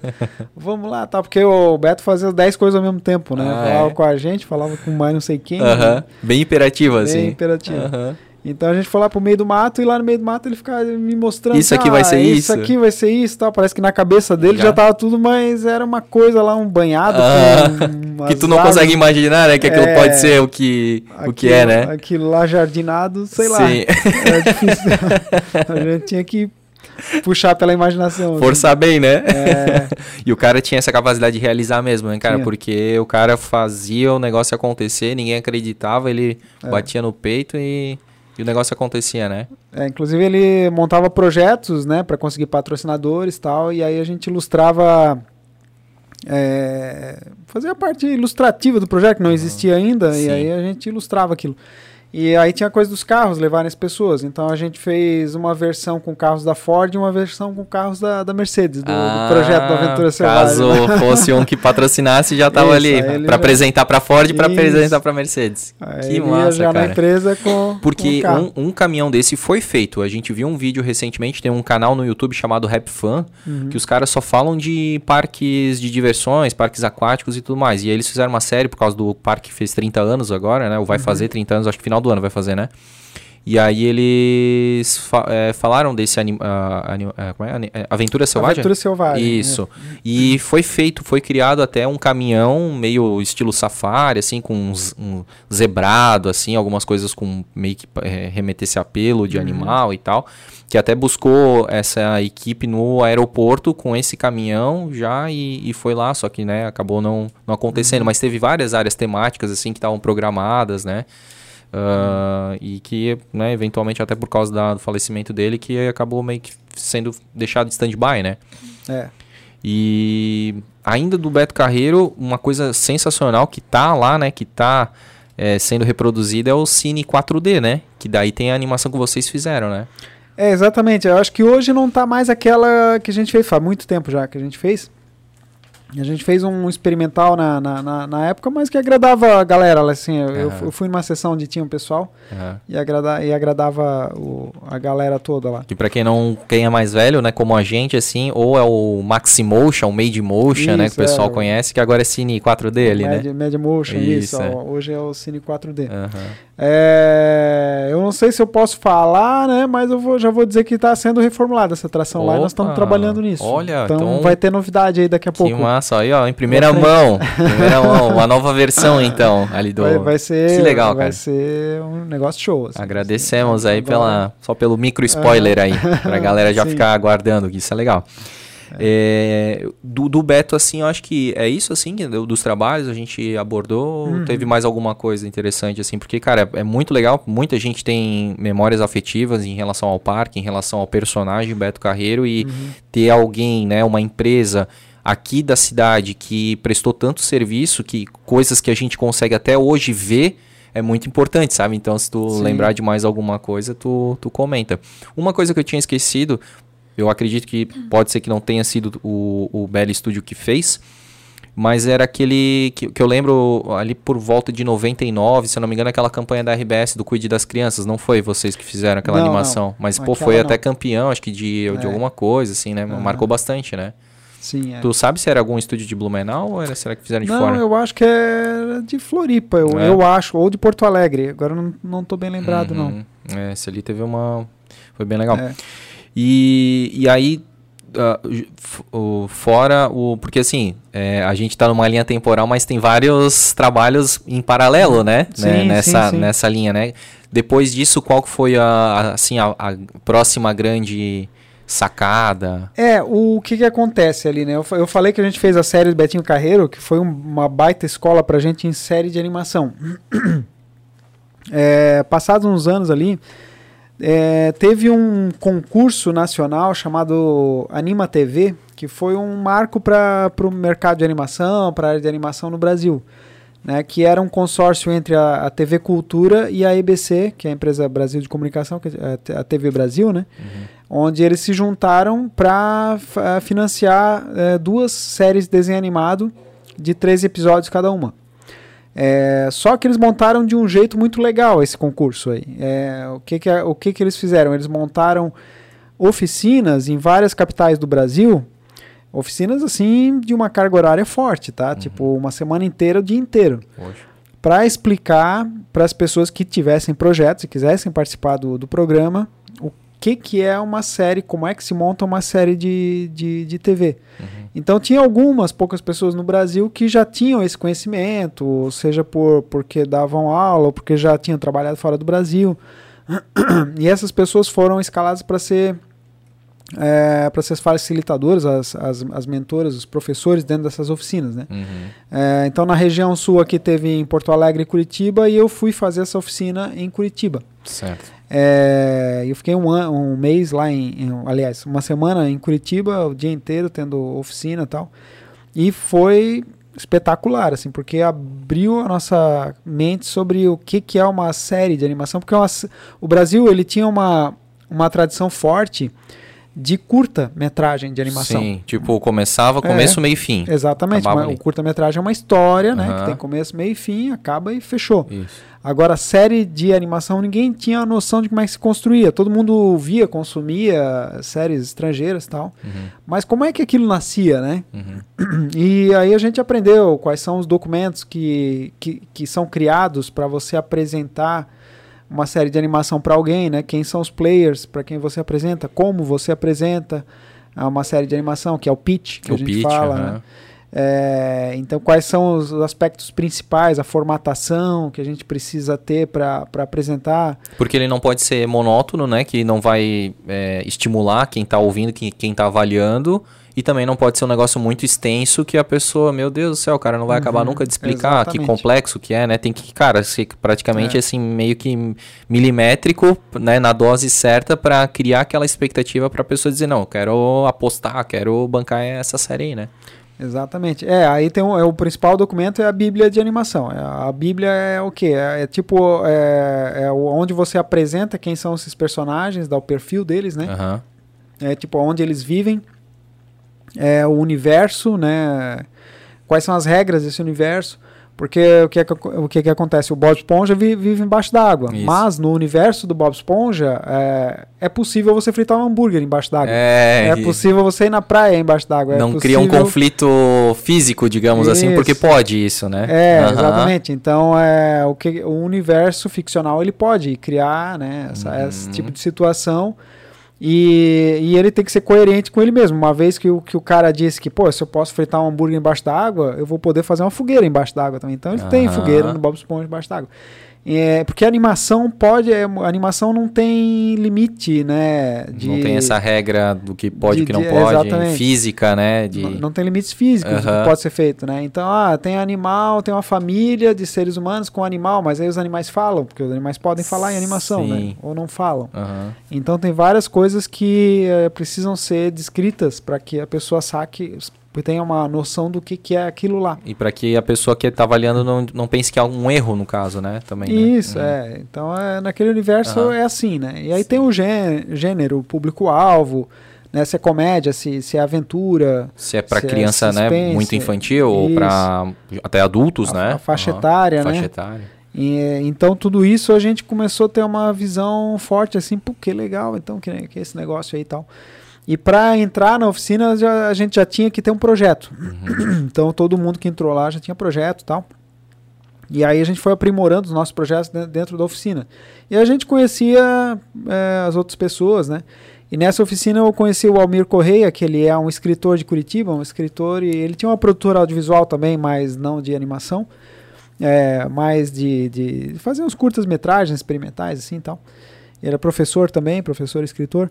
E, e ali ele conheceu o estúdio. O estúdio já tinha uma história de animação, já tinha uma capacidade. Né? Eu, eu apresentei para a turma toda lá o, o, estúdio. Todo mundo teve um momento de se apresentar. Uhum. É, então ele ficou sabendo que a gente que a gente fazia animação tal. Mas por que, que eu estou falando do Almir Correia? Porque uh, dentro desse processo todo do, da, do Anima TV, é, duas, é, teve várias etapas assim de de escolha dos projetos, né? Então, algumas etapas iam para a internet, os projetos, o público votava tal. É, e, e aí o pessoal ia. Nos, os mais votados pelo público iam fazer um. iam ser eleitos para fazer um piloto. E isso no Brasil todo? no Brasil todo. Aham. E eles foram eleitos para fazer um piloto, né? E dois pilotos e não, não, dois não, dez, dez ou doze pilotos foram foram escolhidos, né? Uhum. E dentre esses pilotos aí, a galera ia votar de novo, e aí tinha mais uma comissão interna do, do consórcio da, da IBC com a TV Cultura, que ia escolher duas séries de todos esses aí para investir na série de três episódios que eu tinha falado lá no, no começo. Uhum. É, e aí o que aconteceu é que duas séries foram, foram escolhidas, que uma é o Tromba Trem lá do Rio de Janeiro, do, do Copa Studio, e a segunda série foi o Carrapatos e Catapultas, do Almir Correia, de Curitiba. Hum, E, e aí, na produção da série, a gente entrou para fazer a, a série com, com a nossa tipo equipe. uma coprodução. Não, não, não, era prestação de serviço mesmo. Ah, tá. Então, ali a propriedade era, era Do Almir. do Almir, é, com sérias restrições, assim, porque a, a IBC e a TV Cultura ela tem a detenção dos direitos também, Aham. elas, elas se reservaram em, em alguns direitos, mas é, e elas tinham ingerência também na, né, algumas coisas. O que, que é ingerência? É de, de é, avaliação de roteiro, fazer Tem que aprovar fazer ali. notas tal, é, tá, de aprovar. não é exatamente. um negócio totalmente. É totalmente livre, assim. né? Então, então é, é, a gente entrou para fazer a, a série, a gente então fez também o, o e Catapultas, já dentro de uma pipeline, um workflow, né, um fluxo de trabalho de animação totalmente digital ali em 2009, que era algo novo na época ainda. Porque o, o Toon Harmony, que é o software que a gente, aliás, na época era o Animate, não era Harmony, mas é da Toon é, a empresa, é uma das empresas mais fortes do mundo de anima em animação 2D, né? Hum, A gente já usava Toon desde 2005 ali. É, porque a gente também fez uma série para todo o livro, algumas é, de, de clássicos animados também, bem, bem legal. É. Eu- Agora eu lembrei Uhum. que é uma outra série que a gente fez nesse meio tempo aí. sim. E aí a gente fez, só que essa da todo o livro não era totalmente digital, os, os personagens começavam na folha do papel, né? Certo. É, e aí a gente fez é, totalmente digital Carrapatos e Catapultas, onde o- os personagens eram desenhados dentro do, do software e tal, e a gente podia usar uma biblioteca que o software permitia para trocar peças, né? Que é a animação que a gente chama de cutout.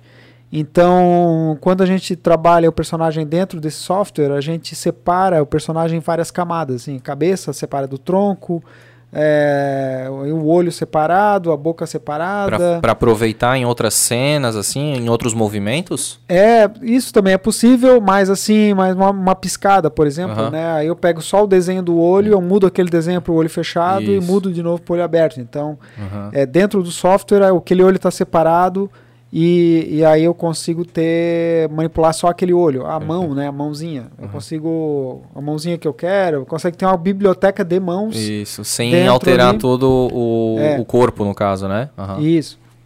Então isso facilitou, né? Apesar de ainda continuar sendo muito artesanal, muito trabalhoso fazer animação bem feita, Uhum. mas é, o software veio trazer algumas facilidades. E a gente fez é, os três episódios do, do Carrapatos e Catapultas, que depois, inclusive, a Cartoon 100% Network, a BL Studio fez? todos os O, episódios. tipo, é, o, o estúdio do Almir lá não fez. Não, é que o Almir não tinha produ é, produção de, de animação. Ah, casa, é. tá.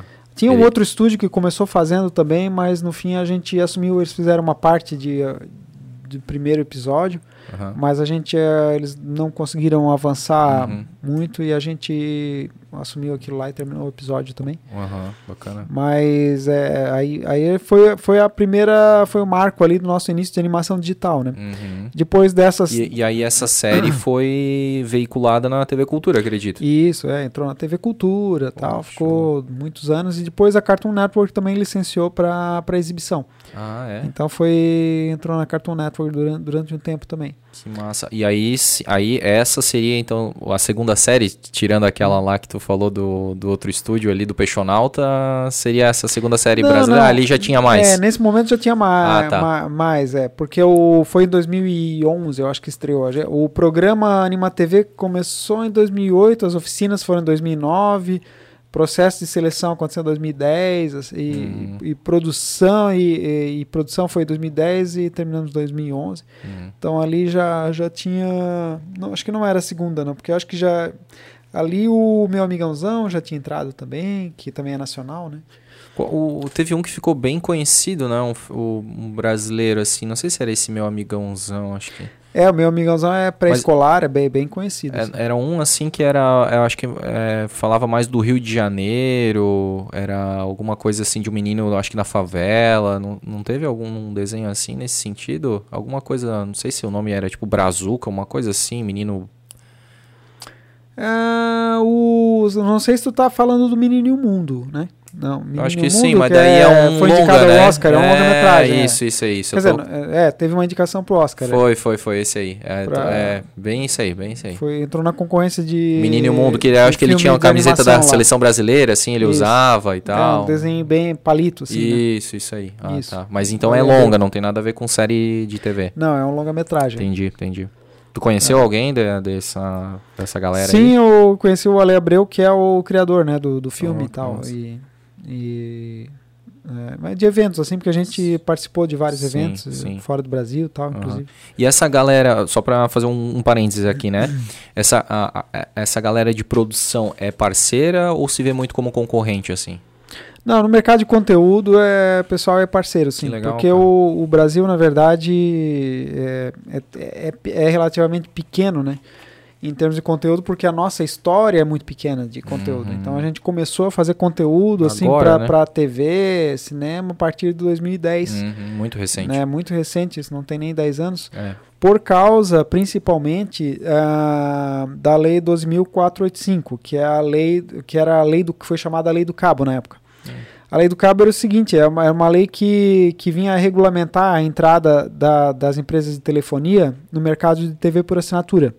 Então, a partir dessa lei, eh, a Oi, a Embratel pus- eh, puderam começar a oferecer TV, a TV por assinatura. Ah, entendi. Porque antes era Então, só por TV a cabo, no caso, era, tipo a NET. era- isso, é. Aham. e a NET era da Globo, era um monopólio da Globo, né? Ah, Globosat e tal. sim.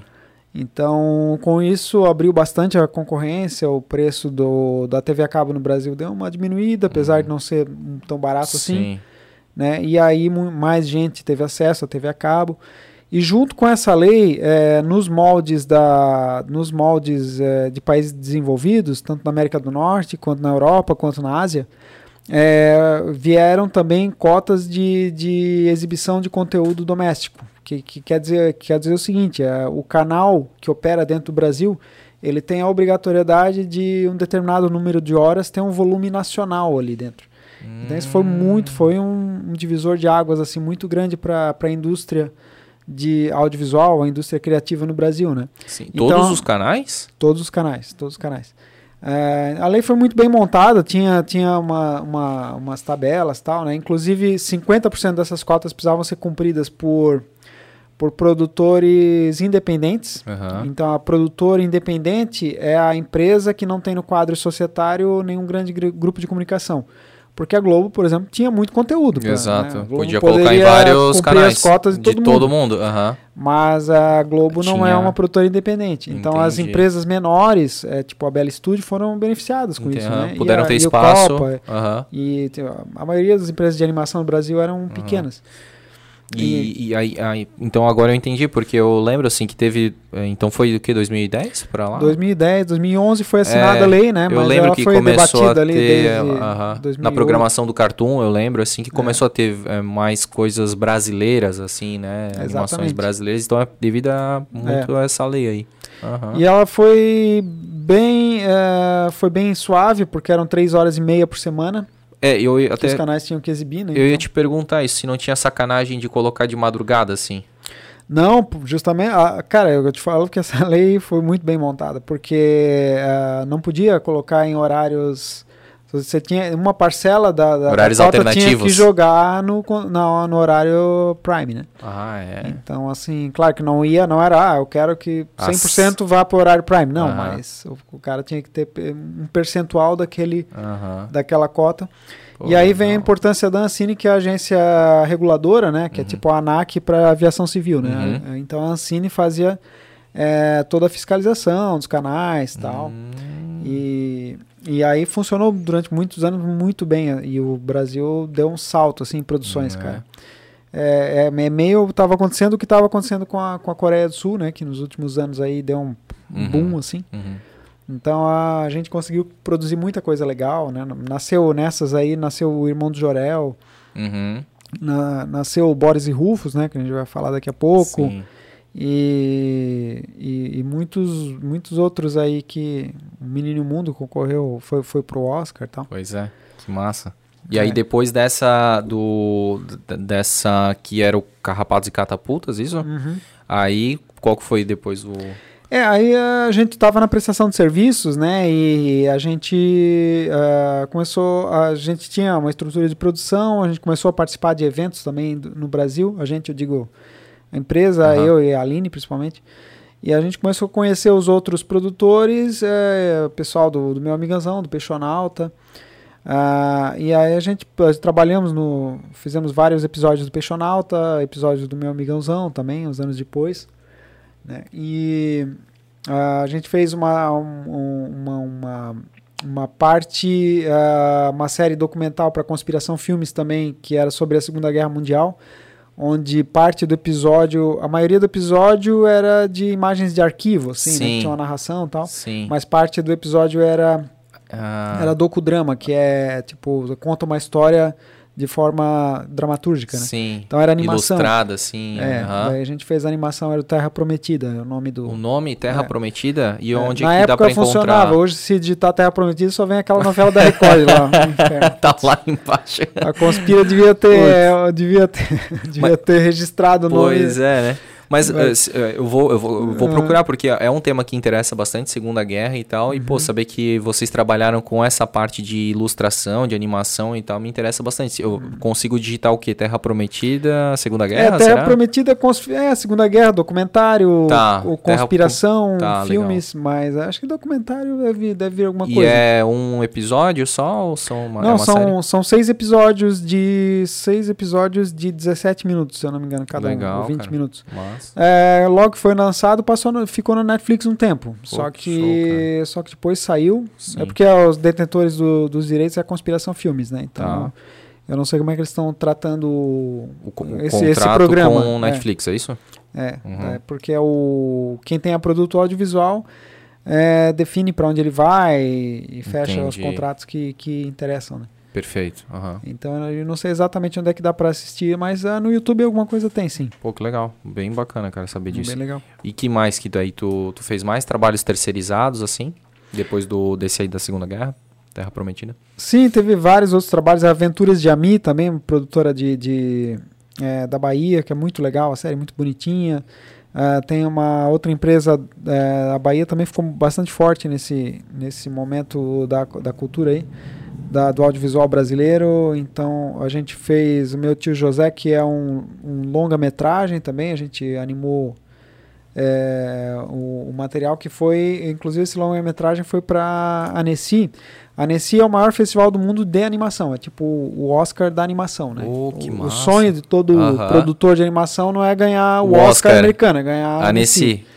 Então Oh. ele foi selecionado, entrou, né? Não, não, não ganhou o prêmio lá tal, mas só conseguir entrar já Uhum. é. Meu, é, É um uma feito, grande é um feito.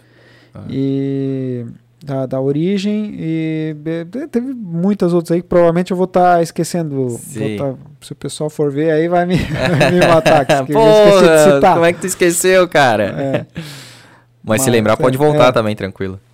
Mas aí o que acontece é que a gente a gente tinha essa no mercado também, como a gente começou a participar de mercados internacionais e feiras e eventos, a gente foi aprendendo como é que funciona o mercado, né? Quais são as dinâmicas. E uma das coisas que acontece no, no mercado audiovisual é que as produtoras elas têm a sua capacidade de produção, têm a expertise é, de formular projetos, né? E, e aí, ah, uma das coisas que é muito comum é as produtoras ouvirem pitch de autores, de escritores, né? De Uhum. criadores. E a gente começou a fazer isso também. Então, a, a gente começou a, a se inscrever em eventos para ouvir ideias, né? De- Porque nem sempre o estúdio é que tem a ideia É. pra desenvolver. Às vezes é um, um, um autor e ele não tem a questão prática pra poder produzir Isso, o, é. o, o que ele tá imaginando, né? Mas ele tem uma história, uma ideia muito boa, né? Aí Exatamente, vocês ouvem é. pra poder botar, pra transformar aquilo ali em uma realidade, né? Isso. Saquei, é. que legal. Então a gente começou a participar e tal, e teve alguns projetos que a gente achou que eram legais, a, a sementinha, né? Aham. E aí existe um processo que a gente aprendeu, jurídico, né, de, de, é, de cadeia, cadeia de direitos, onde a gente assina um contrato, o primeiro contrato que a gente chama de option, né, opção de direitos, que é você é o criador, você me dá exclusividade por três anos para eu trabalhar nesse seu material aqui e oferecer ele para o mercado. O que, que é trabalhar o material? É de repente aprimorar o design, o visual do personagem, de repente criar alguma coisa de cenário que não, não, tá, não tinha, Uhum. é, aprimorar o conceito, a história tal. Pode até criar algum personagem acessório, Isso, por exemplo. é, É. criar um- algum material diferenciado, né? Ou mudar algum conceito. Claro que essas, quando são mudanças, assim, a gente sempre trata com o autor também, Sim, né? sim. tal. Mas a gente fez muito isso no, no estúdio. Então, Boris e Rufus é um dos exemplos. O Tuca, o Mestre Cuca, que é a nossa segunda série também. É, então, tem um bate-bola aí com, com o autor. E E o autor do Boris Rufus é da onde? O autor Boris e Rufus é, é, são, é uma dupla, que é o, o, o Felipe Carnim e a Elisa Bache, que Tá. são de Floripa. Floripa, pô. É, são tá no estado aí. Aham, legal. E, e aí a gente é, é, formatou uma bíblia, né? Aham. Do jeito que a gente já sabia fazer, levamos para um dos eventos, que é a MIPCOM, que foi na, na, na França na época. E aí a gente ah, ah, mostramos para vários canais e tal, e a Disney mostrou interesse, né? É, a gente já tinha as duas ideias, assim. E aí a Disney disse, olha, eu gostei dos dois. Aí As duas qual- ideias que é o Tuca, o Mestre o- Cuca isso, também. O Tuca Aham. e o Boris. É, aham. Qual que vocês acham que reverte primeiro? O reverte é o seguinte, porque é, como nós somos os produtores, é, a gente não está prestando um serviço, tal, a Disney não vai pagar 100% da produção. Hum. Ela vai pagar uma parte do orçamento que é Pra poder para reproduzir. licença de exibição durante três anos. Né? Sim. Então, custa um, um valor lá de, sei lá, de, de, de, de 3, 4, 5 milhões Uhum. E ela vai pagar uma parte ali é, para exibição e a gente, como produtor, tem que levantar o resto dos recursos em outras, eh, nas formas que forem, que, que a gente puder, Aham. dentro dos mecanismos de fomento que, que o país eh, organizou Uhum. E oferece. Ju- É, oferece para que a gente possa, possa colocar para frente aquele produto, né? Uhum. Então, a gente achava que o Boris era, ele tinha mais potencial na época. E aí a gente começou a fazer captação de recursos, né? Pela lei do que acontece pela lei do audiovisual, não é a lei Rouanet, a lei Rouanet ela, ela tem um foco mais de mais arquitetônico, mais cultural, artístico, né, no sentido de Tipo, obras com, mais... com- como cantores, Cantor, como. é. Mas também, assim, tem um pouco de audiovisual, mas audiovisual seria mais para curta-metragem. Sim. Eu acho que longa entra também, mas série não pode dentro da, Uhum. da Lei Rouanet. Entendi. É, daí a gente tem a lei do audiovisual, que é Uhum. muito parecida, assim, é, você tem que achar uma, ah, tipo, a Agência Nacional de Cinema te dá um número, né, e na casa da Lei Rouanet seria o Ministério da Cultura, é, o ex-Ministério da Cultura, né, que hoje não, tem mais, não existe não mais. tem, verdade. Ah, e aí com esse número você vai bater na porta de, de empresas, né, de empresários tal, e mostrar o projeto e, e se, o cara se empolgar, né, Aham. oferecer alguma contrapartida tal, Sim. se ele se empolgar ele pode botar 5 por é, 4 é, pessoa física é 6% e pessoa jurídica 4% do imposto de renda, né? Sim, então em vez dele Do pagar direto pro imposto governo, ele, Ele coloca no, isso ali é, pro coloca projeto. no projeto, é. Perfeito. aham. Então a gente conseguiu bastante, inclusive pessoas físicas. É uma campanha bem forte, assim, pessoas físicas tal. Muita gente ajudou a gente a, a levantar o Boris Rufus na época. Né? E deixa eu te Mas- perguntar, ali do, da, da Disney, então, tipo assim, eles já tinham interesse em fazer essa exibição, tipo, ó, praticamente um pré-contrato, não, a Uhum. Isso. gente quer fazer, porque a ideia é muito boa e tal, e vocês não tinham produzido até o momento nada, vocês tinham aquela bíblia lá, Uhum. né, é só o projeto, digamos assim, né? Isso. Beleza, daí vocês conseguiram vender a ideia, só que esse valor total da exibição de três anos não paga a produção que vocês eh, estavam projetando. Caramba. É, o, valor, o orçamento de produção, porque a animação custa muito, precisa de muita gente, né? Durante Aham. muito tempo. Então, com certeza, é, no caso, a gente fez 26 episódios na, na, na, primeira temporada lá, a gente ficou 18 meses. 18 meses, um ano e meio. ostensiva, full time, com é, só dentro do estúdio, sei lá, 30, 25 pessoas só para esse projeto. 30, então, basicamente é, 30 pessoas para 18 meses de isso. full ali, tipo horário comercial é, cheio. Isso. Né? É, pessoas remuneradas, uh -huh, profissionais, né? Sim, sim. Pra, porque é, é um e profissionais profissional. E profissionais dessa uhum. área têm uma remuneração alta porque são extremamente técnicos, né? É, exatamente. É, é uma, é uma, uma área assim que a gente uh, que precisa de um certo histórico uh, de, de construção profissional, né? Sim. Então, tanto no embasamento artístico de desenho uhum. e tal, uhum quanto no embasamento técnico do software a ser utilizado. Uhum.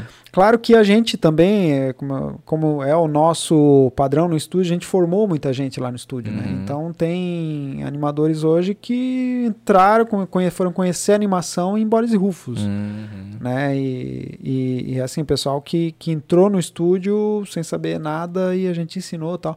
Então um pouco do nosso... É, um pouco do nosso sucesso está também nessa nossa capacidade de formar pessoas. Pô, que legal. Né? Isso é uma coisa legal, assim, é uma das coisas que, que a gente tem como arma secreta, vamos dizer assim, exato. dentro do é mercado. É formação de base, né, cara? Formação de base, oh, é. Dessa forma, o que, que a gente, que, qual é o nosso benefício também? Porque a gente não tem que, é, que, que, que, que, pagar o top na hora, Sim, sabe, para 100% da equipe. Uhum. Claro que a, a, gente tem pessoas mais experientes que vão estar... Uhum. Tá que vão estar tá num, num, nível mais alto, uhum. mas a gente tem os entrantes, as pessoas que estão aprendendo tal. Sim, que, e vocês ensinam, gente, né? Ensina e aí, que... pô, para eles é importante porque já estão aprendendo é. na prática, né? E é. participando de um projeto tão relevante, né? É. E vocês conseguem, de certa forma, economizar porque não é uma mão de obra ainda 100% é. experiente, né? E aí, e aí a gente tem essa ajuda no custo, né? Sim, sim, sim. Então é, existe uma, uma estratégia aí uhum. que, que nos ajuda também a,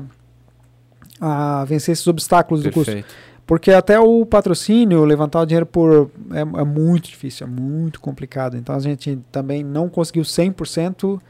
Né? A gente na empresa a gente tem hoje uma, um terceiro sócio que ele é um sócio investidor e conselheiro, né? Uhum. Então a gente, na verdade, a gente só conseguiu produzir Boris e Rufus porque a gente teve esse terceiro sócio, né? Ou seja, a gente atraiu capital é, privado. Então, Sim. Então, para te ver como o mercado, uh, tipo assim, a, o pessoal às vezes numa análise mais rasa acha, ah, o governo ajuda, uhum. mas não devia ajudar, não tem, né, não, não tem retorno isso. Uhum. É, tem retorno porque uh, quando o governo dá um incentivo, um pequeno incentivo para uma empresa, ela começa a se movimentar para criar coisas legais e vai chamar a atenção do mercado privado uhum. financeiro, do mercado financeiro privado.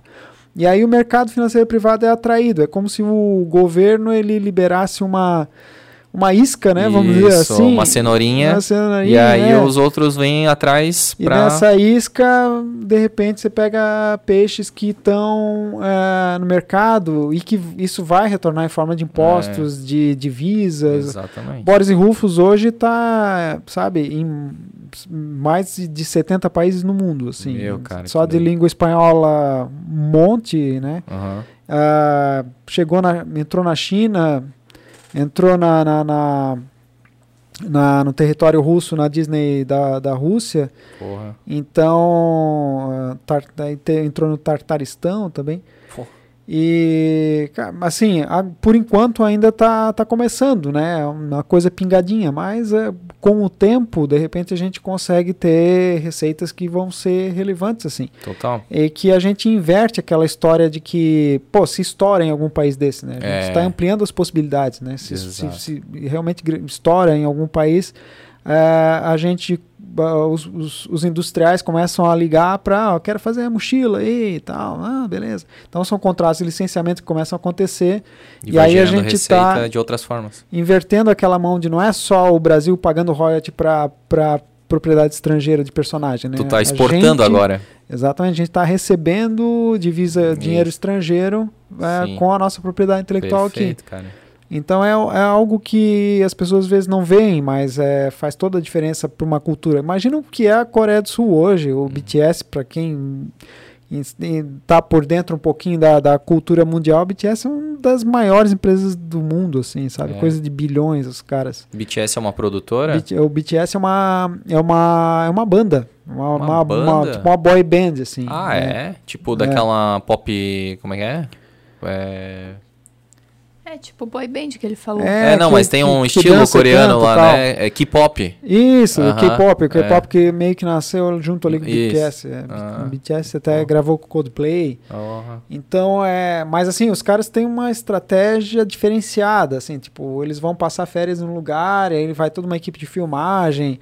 Só que isso não vai pro YouTube de graça. Se você é fã do BTS, você tem que pagar uma assinatura lá do Aham. canal, não sei o que, pra assistir como é que foram as férias do cara, dos sim, caras, entendeu? sim, meu. É uma O- Tipo, os loucura, caras assim. conseguem monetizar em várias possibilidades, várias formas, né? Tudo vira produto, Tudo né? vira produto, é exatamente, Animal, uma pô. loucura. Que louco, cara. E aí, o, o, o Boris e Rufus, ele tá em todos esses países por causa da Disney XD? Ah, não necessariamente por causa da, da Disney, não. É, a Disney ela licenciou inicialmente para a América, América, do, Sul- América do Sul toda e para o Brasil, né? Então a gente já produziu em português e espanhol. legal.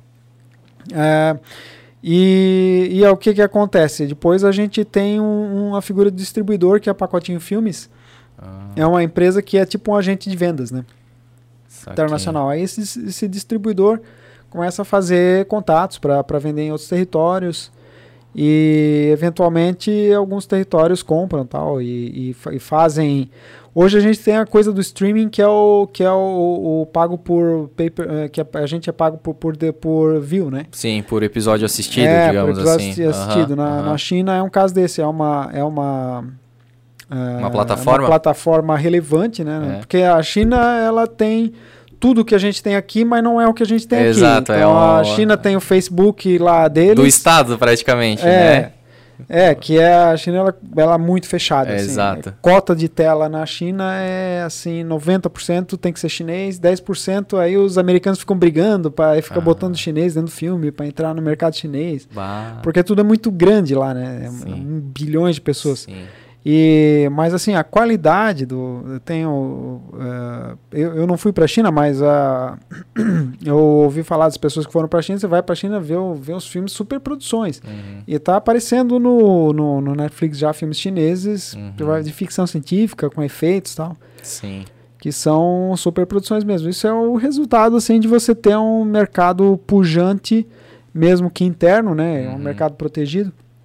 Mas e você tem que é, ter. porque tem muito consumo ali, né, cara? Tem É, muita população, muito consumo e aquilo ali vai se E, a- auto... e à medida que um profissional ou uma empresa vai fazendo um determinado, uma determinada produto, Ela ele vai se vira expert. aprimorando. Ele vai se aprimorando. Exato. Então, os primeiros roteiros do cara até pode não ser aquilo tudo Uhum. mais, cara. Ali no, Deixa ele ficar fazendo ali, ali. no roteiro número 40, 50, É. já vai quando É quase que como uma inteligência artificial, né? É. Ela vai se aprimorando sozinho ali. Exatamente. Então, o negócio é na- no mercado de economia criativa é não deixar a peteca, peteca cair, as empresas Aham. conseguirem se manter vivas para que por um tempo até elas Esse- é. descobrirem como é que é o, o modus operandi do negócio Isso. e aí o negócio acontece, né? Exatamente. Porra.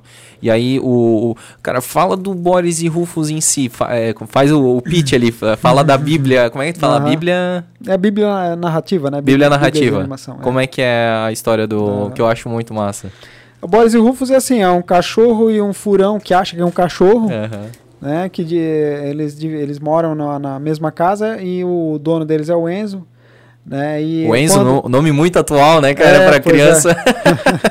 a gente vai ter É. uma geração aí de Enzo forte. E aí quando os donos não estão em casa, os humanos não estão por perto, nesse universo, né? Os animais, eles, eles é, acessam tecnologias reais e fantásticas, basicamente, assim. Aham. Então aí, os animais, o- eles têm inteligência, Tem o gato, ele- tem o Leopoldo, né? tem o Leopoldo, que é o vizinho. Que é um youtuber, assim, mas é, que é uma ele... estrela do... do- Mas ele, ele se acha, né? Porque ele não é, né? Essa, essa Coca-Cola Não, toda, não, né? ele é, ele é, ele é popstar, sim. É? Mas acontece o seguinte, na, na- no, no universo tem a, a, a internet tradicional que é dos humanos, que aí a Jennifer, que é a dona dele que posta, né? Ele já faz sucesso, porque gato faz sucesso em qualquer lugar. né? E aí eh, tem, existe a internet dos animais, que é, é uma internet separada que os humanos não conhecem. Então é, aí tem toda uma internet lá onde os animais podem falar, podem né? Podem exibir a sua inteligência. Porque no universo do Boris e Rufus, os animais eles sabem que são inteligentes, mas eles escondem a inteligência dos humanos. É tipo como aquele filme Vida de Pet, não é? A Vida dos Pets. A vida É, dos pets que é. é, quando os seres humanos saíam, eles faziam bagunça, tá, faziam é. festa e tal, né? É, só que na vida dos pets eu acho que tinha uma coisa assim de que mesmo que os animais estivessem conversando na frente dos humanos, os humanos só ouviam. Ah, perfeito. Ali não, ali no se o Boris falar, o Enzo vai ouvir. Se- então se- ele. Isso, exatamente. Entendi. Então, massa. eles, se eles falarem com o humano, o humano vai ver o que tá falando. Ah, entendi. Ah, então, mas daí eles se seguram, né? Aham. É, então. Eu achei é, muito massa isso. aquele episódio que ele que tem o ca- cara, aquilo ali é demais. Que é o da internet que eles entram pra, pra internet que é uma, tipo um gênio da lâmpada, que é um Isso. cachorro todo good vibes assim, É. bem Woodstock e tal. Aham. Que daí ele tem três desejos, meu, mas os desejos É. do do Boris, do Rufus, na verdade, né? Do Rufus, é. São assim, meu, horríveis, né, cara? E, e ali dá pra ver o quanto que aqueles bonequinhos ali da, da internet, que estão, tipo, Aham. meio que dentro do computador, dentro da internet ali, eles louvam o Leopoldo, Isso. assim, né? Então É eu não quero o- deixar ele sair, né? E Porque o. Leopoldo ele faz sucesso mesmo. Exato, exato. Ele, é- ele é popstar lá. Muito massa, cara. Extremamente bem, bem feito, assim, É. o roteiro animal. Não, e o. Cara, e a série realmente engaja. eh, ganhou prêmio de, por votação popular no Chilemonos, que é um evento no Chile Sim. de animação, né? Então é, tem assim, muita gente concorrendo. E o legal é o júri popular, né? Que são as crianças que votam. Exato, é Então, o termômetro assim, que é, é, necessário, é. né? Tipo, não um, ah, É. um conglomerado de mídia, né? Porque às vezes o, o adulto lá, que é o cara que vai bancar, que vai investir, ele não sabe o que, que é o gosto Uhum. das crianças, o que, que vai cair no gosto mesmo, né? Exato. É, a, a gente tinha uma relação, tem uma relação boa com a, com a Disney, né? Uhum. E a gente é, conversava com eles, assim, eles não passavam oficialmente, mas eles diziam que o desempenho do Boris Wilson era muito bom dentro do canal Disney XD. Uhum. Teve, chegou a bater, tipo, ficou em, em, em- em primeiro lugar na Argentina, no Chile, assim, primeiro lugar, que quem? Entre todos os canais e programas daquela faixa etária, Uhum. é, é o, teve mais audiência, pico de Poxa, audiência. É, no. Brasil chegou a ficar em terceiro entre todos os, todos os canais, assim. Porra. Então, realmente a criançada gostou, sabe? Sim. E, eu, E- eu, e eu e- posso dizer, cara, a criançada gostou, mas, cara, os adultos podem ver Sim, tranquilamente que não é aquela coisinha bobinha, não. Não é uma, tipo, uma Peppa Pig, digamos assim. Sim, sim. É um negócio muito inteligente, assim, que tu fica realmente.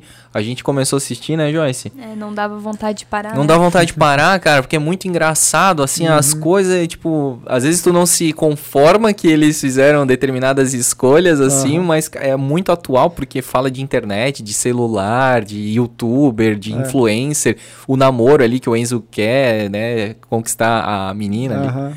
É muito massa, cara. Pros adultos, assim, que a gente ainda vai falar de Rick Moore e tal, assim, não chega a ser, obviamente, Sim. né, no mesmo, na mesma pegada, mas é muito gostoso pros adultos assistirem, cara. Recomendo É. fortemente. É assim. E aí, então, tem. Tu falou a primeira temporada, 26 episódios? Tem 26, é. E aí depois, é, um, um ano depois, a gente conseguiu captar também, e a Disney também mostrou interesse, e a gente produziu mais 13 episódios. Legal. E aí foi mais E- fácil essa captação do que a primeira vez? Ah, ah, foi um po- pouco mais, é porque É. já tem um histórico e tal, né? Sim, mas precisou também fazer captação via deb- É, dedução ali? Na, de- na segunda temporada, a gente usou um dos mecanismos que é o Fundo Setorial do Audiovisual, Hum. que é um fundo de investimento, eh, de fomento, né? na verdade, a produção audiovisual nacional, onde o dinheiro desse fundo vem da, de, de 11% da Condecine, que é um imposto específico de quem exibe produto audiovisual. Hum. Então, seja desde a propaganda até, a, até o canal de TV que coloca um filme para exibir,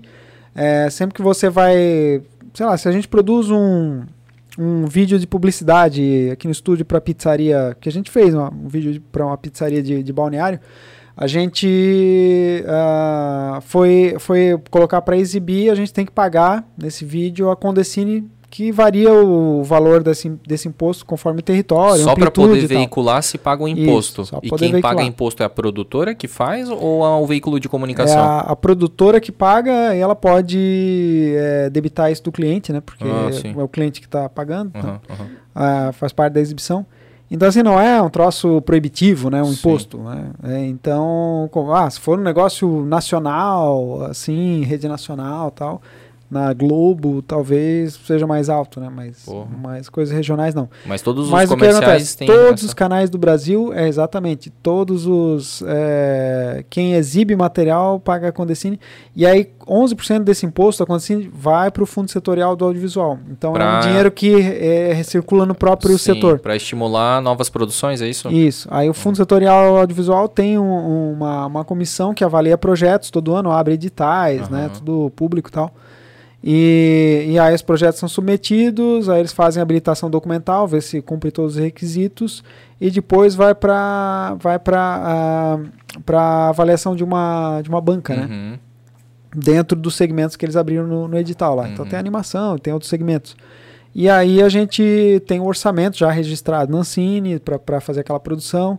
E aí eles analisam o orçamento e, e dizem quanto eles vão colocar ali de percentual. Eles nunca colocam 100%, 100%. Ah, mas eles eh, podem colocar até 80%.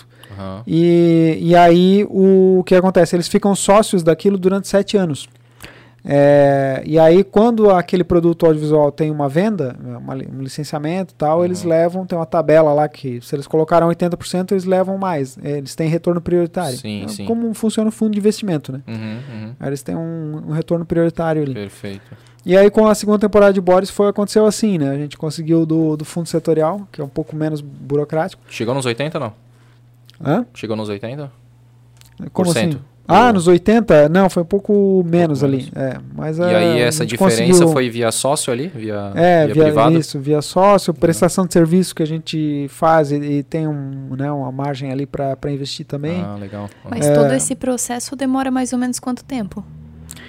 É, demora no mínimo, no mínimo, do mínimo um ano e meio, assim, esse processo de captação e tal. Poxa. E, Pois é bem, é bem extenso, É. né? Nossa. É, de- é demorado pra botar uma Demorado. ideia na, na- em prática mesmo, né, cara? Tu, tu- tu deve- vocês devem ter provavelmente projetos agora, de personagens agora, que Uhum. a gente só vai saber, só vai conhecer a cara deles daqui um ano, dois anos e tal, né? Sim, é ou mais. Projetos Ou audiovisuais, uma das características é que é, é longo prazo mesmo, são projetos Sim. de longo prazo, assim. Poxa, cara. E eu- uma coisa também que eu ia te perguntar, vocês têm um, um tipo de uma equipe jurídica para acabar descobrindo essas formas de captação de recursos? Porque, pô, às vezes tu tá meio que boiando, digamos Uhum. assim, às vezes tem um recurso ali via algum tipo de incentivo do governo e vocês não, não captam, não tentam se inscrever, né?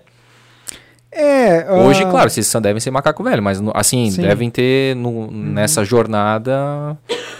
É, porque tem, tem duas situações, assim, um- uma é você conhecer quais são os mecanismos, as leis e tal, né, e como, como fazer para se habilitar, É. ah, e porque isso é, assim, não é moleza, não é fácil, mas que tem que estudar, Uhum. tal, tem que aprender a levantar a documentação.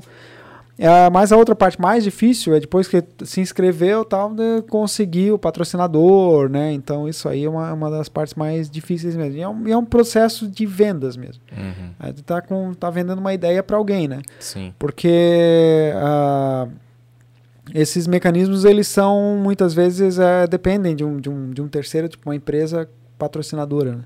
Uhum. E, e aí tem alguns processos, eh, tipo o empréstimo do BNDES para a primeira temporada, nós usamos o Procult, que é um empréstimo do, do BNDES, eh, onde ah, específico para a área audiovisual, né? onde você pega um empréstimo no valor eh, e aí o, o, o BNDES ele entra como patrocinador no mesmo valor do empréstimo. Hum, É, então, ah, só que o que acontece? Para você contrair esse empréstimo, você precisa ter garantia real, tal. Por isso que eu falei que o Cássio, o nosso sócio lá, foi muito importante, sim. Porque a gente não tinha capital, assim, né? E a Aline e tal. E ele já tinha um capital e conseguiu segurar com garantia real. Ó, vou Uhum. pegar esse empréstimo aqui, deixa Uma- essa garantia aqui. Alienado, tipo assim, né? É. Aham, uma alienação. Exatamente. E aí a gente conseguiu ter acesso, né? Mas é legal. muito difícil mesmo. E pra- aí, pelo que tu falou, aí depois que tu tens acesso, esse empréstimo acaba sendo meio que uma doação, porque ele vira patrocinador, o BNDES? Não, Ah, tu não, tem não, que pagar não, esse ele- empréstimo é, mesmo. Isso, Ah, é, tá, é. tá. Não, vem boleto já, tá? já, já estamos com os boletos E os juros são tranquilos, assim, por ser Não, BNDES? Sim, sim, os juros são menores do que as taxas De tradicionais de mercado, né? Uhum, Porque uhum, é uma taxa de fomento mesmo. Sim. E uma dúvida, o teu, esse teu sócio, ele era do segmento ou ele era, tipo, de um outro segmento muito fora e viu isso como uma É. oportunidade de investimento? Não, ele é do, do, do, do segmento bancário, né? Mas ele é tipo um investidor anjo que ele tem várias investidas. Em assim, várias- empresas, vários várias- segmentos. Várias áreas, é. Massa, massa, legal. Mas uh, eu acho que a maioria é tecnologia e economia criativa mesmo. Ah, massa. E ele, ele, ele fica muito como só como investidor ou ele é, assim dá, ideia, tá, participa muito ativamente da Belly? É, não ativamente assim, mas a gente tem reuniões assim, quinzenais, tal, Aham. onde a gente discute várias situações e ele dá, ele é conselheiro. Assim. Sim, e fica por dentro do que tá acontecendo. Massa, massa. Uhum. Aí, cara, que a gente falou, né, do, do- da de como que é o, o Boris e Rufus, ah, que eles, né, que a Disney XD eh, pagou esse direito, né, de exibição por três anos, certo? Uhum. E aí também já tá com a nova temporada. A nova temporada já saiu, né? Já é, estreou em 2020, 20, não, 2021, né, que foi o ano passado. Perfeito. E, cara, pra um episódio de 11 minutos, né? É. Quanto tempo leva só pra um episódio de 11 minutos, assim? Porque a gente falou lá de 18 meses, 30 pessoas e tal, mas um episódio só, cara, do Boris e Rufus como médio, só pra gente entender a trabalheira que dá, quanto tempo leva? É que o processo, desculpa, o processo de animação, ele, ele tem várias fases e, e trabalhos é, interdependentes, assim. Então, a primeira fase é roteiro. Uhum. Então, a gente começa a fazer roteiro e aí a gente vai fazer todos os 26 roteiros com Ah. a equipe de, de roteiristas, né? Entendi. É, depois que tem o primeiro, o segundo roteiro, a gente já consegue para a próxima fase, que é a gravação de vozes. Aí a gente Uhum. faz o casting dos atores, escolhe os atores, quem vai fazer as vozes dos personagens, e começa a gravar os episódios. Com os episódios gravados, a gente consegue fazer o animatic, que é uma outra fase, que é a construção do episódio de maneira. É, tipo um, é um vídeo mesmo, a gente já coloca a voz gravada, os Uhum. É, de maneira rafiada, de maneira esboçada. Assim. Então é um, é um vídeo em preto, com desenhos em preto e branco tal. Uhum. E toda a produção de animação tem o Animatic, inclusive os filmes de herói que a gente vê aí do, né, da, da, da Disney, da Marvel. É, todos esses filmes eles usam o Animatic porque eles vão precisar de uma animação de computação gráfica depois. O Animatic é, é como se fosse você vai construir uma casa, precisa da planta. O Animatic Aham. é a planta. Uhum. Tipo uma maquete. É, a maquete, exatamente. Então a gente precisa fazer o animatic sempre. Então tem o animatic, né? E aí com o animatic e os cenários desenhados, os personagens novos também, Uhum. Eh, os objetos desenhados, a gente daí pode liberar para animação, que é a fase, a outra fase. Uhum. Então cada fase dessa tem tem, tem grandes períodos, né? Então os Uhum. roteiros, por exemplo, os 26 episódios a gente fez em oito meses, assim. Então Uhum. teve oito meses de, de trabalho. Só que daí, como tu falou, fez os dois primeiros, aí, Aí começou a libera liberar enquanto faixa, tu tá é. trabalhando os próximos daí, né? É, não é um negócio tipo, não, esse aqui é o primeiro episódio, Isso. começa, tem um começo, meio e fim, né? Pra daí começar o segundo. Não, eles vão meio Uhum. que num um espectro assim, né? Meio gradiente assim, né? É, porque o como a gente trabalha por episódio, então o primeiro episódio feito, tá liberado, já dá pra gravar vozes, já, já liberou aqui, já. Então é, vai formando uma escadinha, né? Isso, perfeito. E, e o, esse processo inteiro é que eu disse que demora aí de 18 meses pra Aham. para construir a série. Não tem muito E- então como saber, né? Tipo, um É, episódio. A gente sabe por, por etapas, então Uhum. só pra animar. Depois que o Animatic tá tudo pronto tal, a gente, em um mês a gente anima, tipo assim, quatro ou cinco semanas a gente anima um episódio de 11 minutos. Com, Nossa. é, com Como é que é? Tu em um episódio de 11 minutos a gente leva um mês pra animar. caramba, É. mano. E, e ali com a equipe, dependendo ali, sete, sete, sete oito pessoas, assim, Poxa, a full time, né? sim. Então só a etapa de animação, né? Antes de, pra chegar na animação, como eu falei, tem que ter um animatic antes, tem que ter o roteiro e tal. Então. Isso, e só pra não entrar muito na parte técnica também, né? Mas assim, uma, uma dúvida. Tu falou assim, ah, um episódio, sete pessoas. E essa divisão acontece por, por tempo, assim? Tipo, ah, tu vai animar do minuto 1 ao minuto 2, do, do, do 3 ao 4, assim? Ou, sei lá, cada um anima um personagem? Como é que é?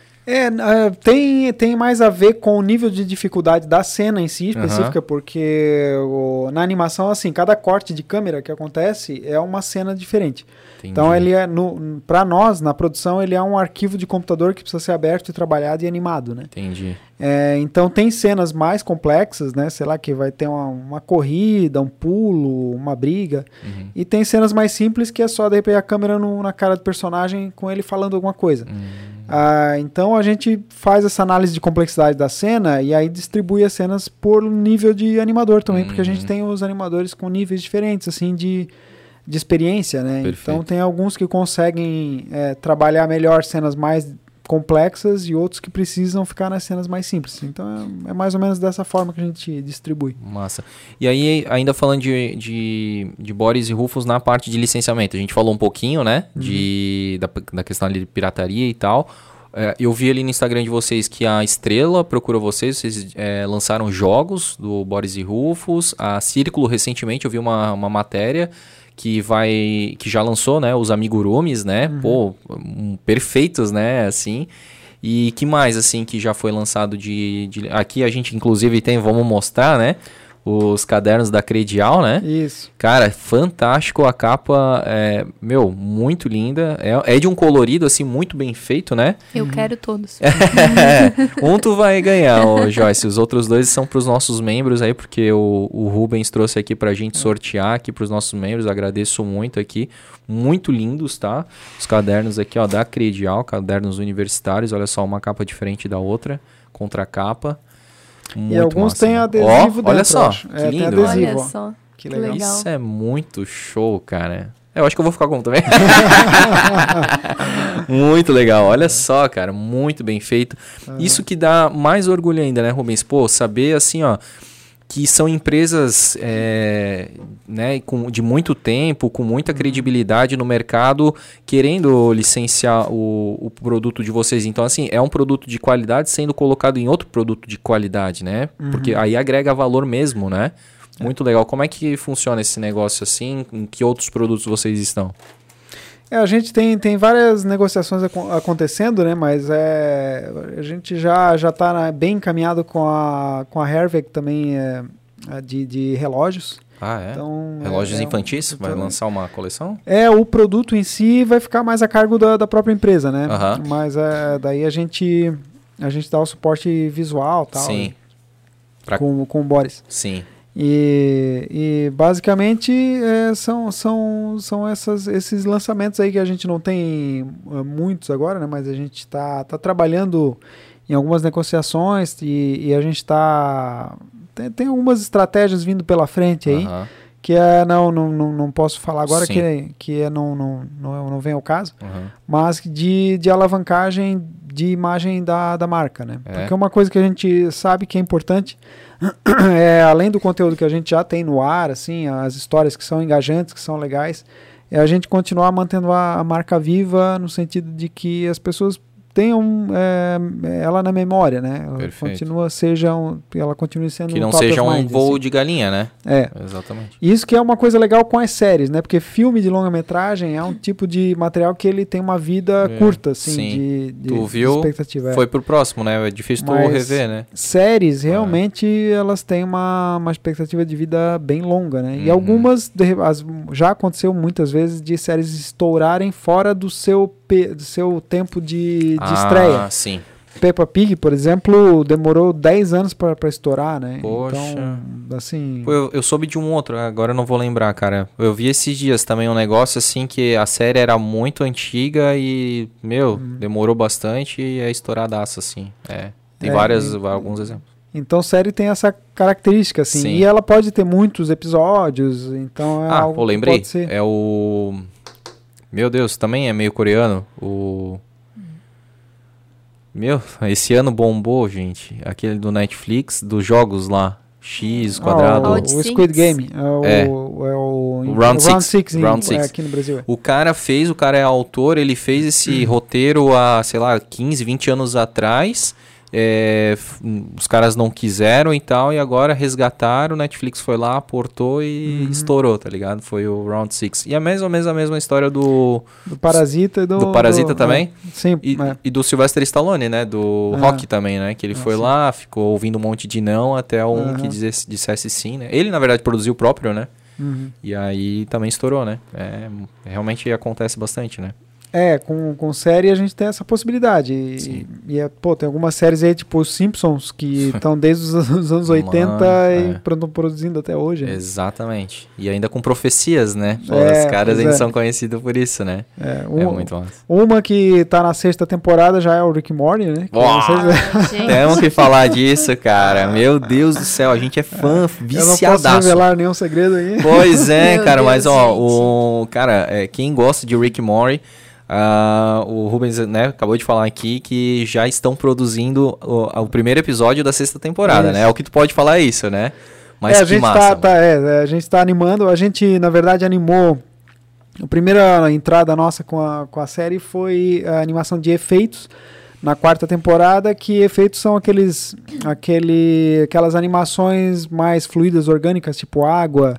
Elementos. fumaça, aham. é, é, é, fumar, é, é, e, e eletricidade, esse tipo de coisa assim, né? Sim. E aí na quinta temporada a gente já pegou cenas pra animar de personagens mesmo. Então a gente já tava animando os personagens e tal. Então a gente nunca anima, óbvio, o, o episódio inteiro, porque são episódios longos, são episódios 22 de minutos, né? 22 minutos. Aham. E é muito material, né? Mas a gente anima uma parte deles. E, e aí agora na sexta estamos de novo aí pra, pra animando aí os... Vão ser 10 episódios também. Ah, vão Da- ser da- 10, vão ó, ser aí, 10. opa, temos algumas informações aqui, Algumas rapaz. informações já- Que uma- É, Geralmente então, eu é- acho que são 12, né? É, ou são 10? São eu acho 10. Que É, não, o último não- foi São 10, É, acho. foi 10, Aham. eu não sei os outros. Não eram 12, amor? Eu acho que Ah, não, tá aqui, ó. Até a É gente 10. botou a quarta temporada aqui, os Aham. episódios, é 10 também. são Aham. 10.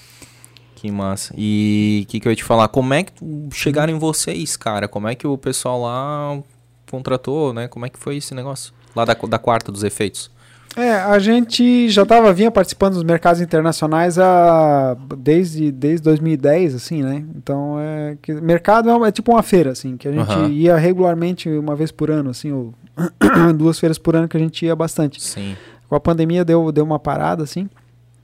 Então a gente já tinha alguns contatos, né? É aquele negócio de trocar cartãozinho mesmo, assim, É, de é, visitar de- stand. É, isso, de, Aham. de, de conhecer tal material e apresentar também material, né? Aham.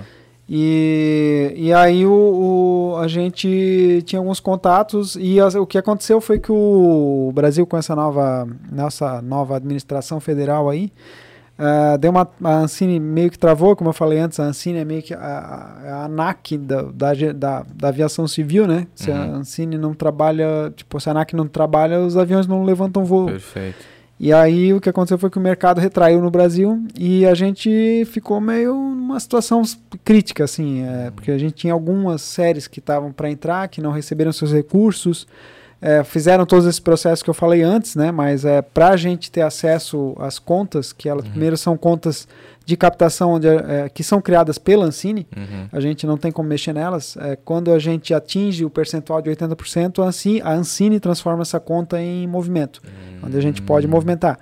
E, e aí vem a prestação de contas, que é, na verdade, a gente não tira a bel prazer, para tirar o valor de lá, a gente tem que dar uma nota, Sim. né? Fiscal, Justificar. Onde nota fiscal, que tem imposto, tudo, e Uhum. aí a gente, a gente mexe naquele valor. Uhum.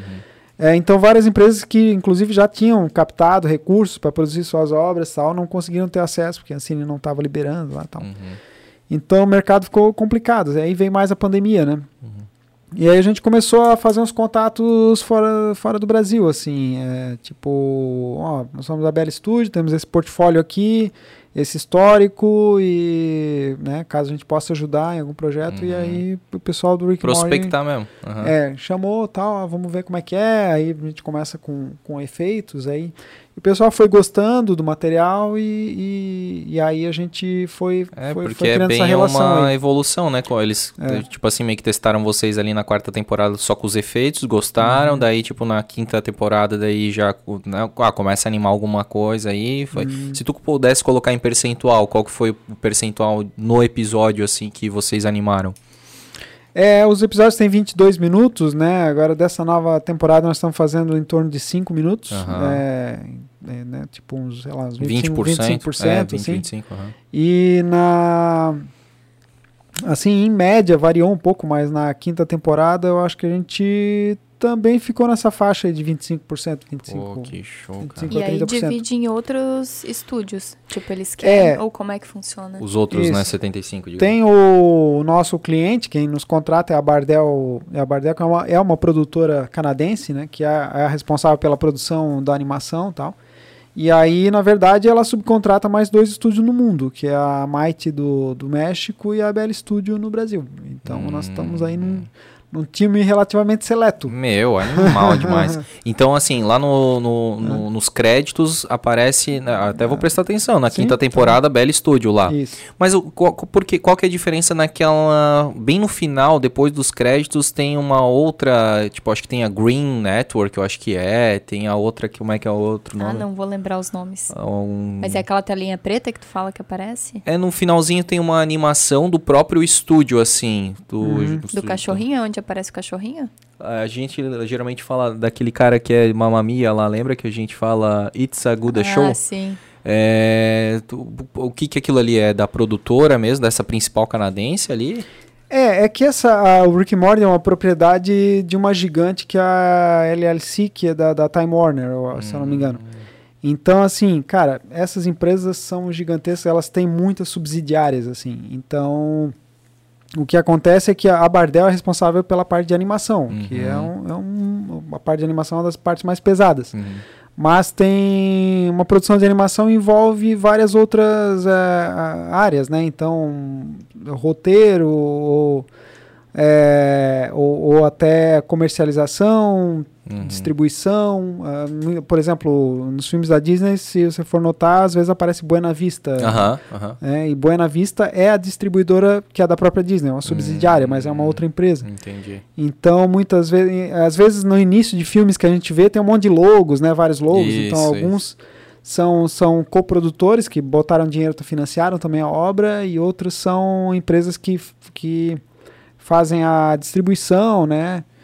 é, daquele lá. Então, é, eu particularmente não sei exatamente quem são essas, é, quais são os logos todos lá. Entendi. Mas é, às vezes são de empresas é, parceiras ou subsidiárias da Time Warner que ajudaram a construir o que- aquela que botaram dinheiro naquela na, na série e tal, né? Aham, legal. E deixa eu te falar, tu como. Porque, cara, tu é o, né, o proprietário, né?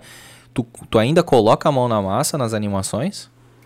Sim, é, a gente eu acompanho bem de perto, né? Assim, eu não tô diretamente no processo porque eu eu já consegui formar pessoas que estão capacitadas para fazer Sim. a manutenção da qualidade que a gente precisa para estar dentro do circuito, né? Uhum. Então aí eu, eu não estou direta nesse projeto, não estou diretamente envolvido. Eu acabo me envolvendo mais com os projetos que são é, do, do estúdio mesmo, diretamente assim. Em alguns projetos onde eu sou requisitado como, como diretora.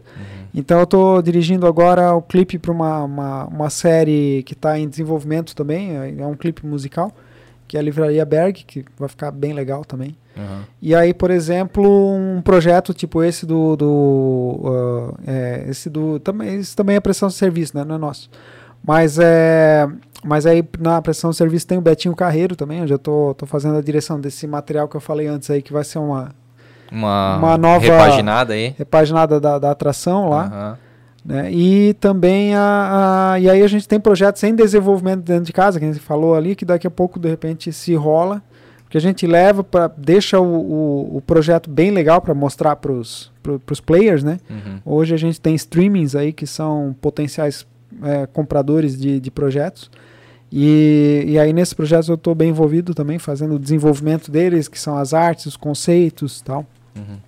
Né? E, e, e aí minha, minha tarefa... E também tem a parte da, da administração do estúdio, que toma um bom tempo, assim, que a gente Sim. tem que estar sempre é, revendo processos, conversando com as pessoas, né? Então tem um- toda uma parte administrativa aí que não dá para Deixar de deixar canto. de lado, é. Exatamente. Se a, por exemplo, Netflix eh, se interessa em Uhum. algum desses projetos, aí ele aporta primeiro, ele é 100%, tipo, é diferente do, do caso ali da Disney. É, a gente, a gente tem uma é, assessoria jurídica, acho que eu tinha se perguntado uma coisa que, é, que realmente é uma coisa muito importante, a cadeia de direitos e tal. Uh, e, e, e, a gente já percebeu essa é, é um pessoal de muita experiência, né? E a gente já a gente não teve nenhuma nenhum projeto ainda de desenvolvimento com a Netflix, mas a gente já sabe no mercado, pelo mercado, que eles realmente compram a propriedade. Uhum. Então eles têm capacidade, têm recurso financeiro para pagar 100% da produção, mas aí a propriedade não é mais da produtora. Entendi. Aí, Ah, é. é. Aí tu não vai receber, tipo, por view, por Não, nada. não. Tu vai ter o projeto Tu- vendido é um e... pacotão ali, tu recebe uma vez só. Recebem uma vez só E e, tchau. é, a aí a- é essa- eles é que decidem o que eles vão fazer com aquilo, né? Mas isso, por exemplo, vamos usar o exemplo do Boris Rufus, que é mais palpável, assim, porque já existe, né? É, es- esquecer todo o histórico até agora. Tu começou agora, criou, ficou pronto agora. Aí a Netflix vai lá e compra o Boris e Rufus. Tu não. ah, Não, ele- eles têm um modelo de licença de exibição também. Para materiais prontos já, Aham. já estão no mercado, estão no catálogo de alguém e tal. Isso. Eles não, não vão ter interesse, em acredito. comprar eu. tudo. Eles vão fazer o Em direito de comprar, exibição, é. né? Não, mas eu queria usar, tipo, o Boris têm só também. como se fosse um produto novo de vocês. Uhum. Aí eles compram. ah, digamos que tu queira fazer uma segunda temporada. é, tu pode daí vender pra outro streaming? ou- Porque isso inclusive aconteceu com o Rick Morty. É, até a quarta temporada tá no Netflix e a quinta tá no HBO Go. HBO Go, é? Isso, é, é. HBO Go, acho, né? É, exatamente. é, Mas, mas por quê, né? Porque a- houve a, a compra da.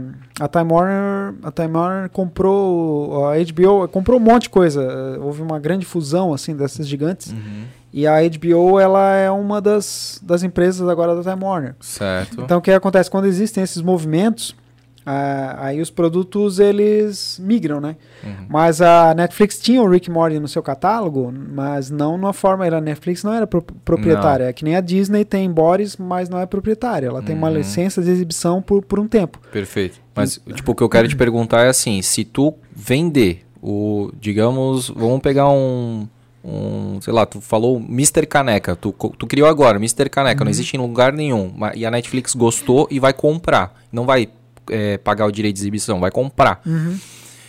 Mas aí tu pensa o seguinte, cara, esse negócio fez tanto sucesso, será que eu não consigo fazer uma segunda temporada? Tu tens que pedir autorização pra Netflix pra fazer a segunda temporada, porque eles são donos daquilo ali, tipo, da propriedade Isso. intelectual mesmo. Tu, tipo, esquece tu fazer É. uma segunda temporada pra vender pra fora, pra outro... Não, não. Aí, aí, aí, deles. assim, eles compram a- aquela, aquela mesmo. propriedade intelectual. Ah, é ent- é deles, né? marca, tudo. Ah. E, é. Alguém vem, tipo, ah, a produtora é quem? É a Belly, pra, pra fazer um licenciamento. Não é mais com a Belly, é com o Netflix pra, É. pra licenciar, pra liberar. Ah, entendi. entendi. Exatamente. Tu, vocês fizeram algum tipo assim, que já compraram, não? Não, não, ainda, ainda não. É, mas assim, a gente não, não exclui essa possibilidade, porque eventualmente também é interessante ah, ter um produto no, no Netflix, né? Aham. É, se eles estão bancando 100% também. Claro que o que, que é ruim? É ruim para o Brasil, né? Porque Deixa de ser brasileiro, deixa de ser passa um produto a ser... brasileiro, ele passa a ser um produto Estrangeiro, americano, estrangeiro. Né? Então, Pra assim, vocês também é legal porque vem o, o valor meio que, tipo, à vista, né, inteiro É. e tal. Só que eu acredito que vocês também pensem muito em longo prazo, né? Eu acredito Sim. que, digamos, o Boris e Rufus é meio que a poupança de vocês, assim, É. né? Tipo, meu, é, não dá pra vender 100% do Boris Rufus pra ninguém, porque, cara, a gente já Uhum. fez todo esse trabalho, ele já tá sendo exibido em N países, é, tá começando a, a ser licenciado e tal. Então, tipo, não, é legal porque é uma receita que pode sempre gerar novas receitas, né? Isso, é exatamente. A ideia da propriedade intelectual é a gente estar podendo gerar receitas de formas diferenciadas sem necessariamente ter que estar ter que tá prestando um serviço Aham. assim da- eh, em cima daquilo, E né? produzindo coisas novas, porque É. é. tão difícil, né, começar a produzir coisas novas. E uma das coisas legais é da gente ter a nossa própria marca é que a gente pode tem a gente tem realmente ah, o poder decisório ali, né? Então todos os episódios do Boris e Rufus, por exemplo, pô, é, eu como diretor eu tive lá desde a premissa, desde a primeira, sabe, é, desde a da primeira logline que a gente fala, que ideia que é essa? Ah, a ideia vai ser isso aqui e tal. Ah, legal. E aí, porque o roteiro também, ele, ele, ele, ele sofre um amadurecimento, né? Uhum, Então, ele tem vários estágios para se criar, se construir. Sim. E, e ali a gente coloca muito do, do, do que a gente acredita, como de nossos, dos nossos valores, né?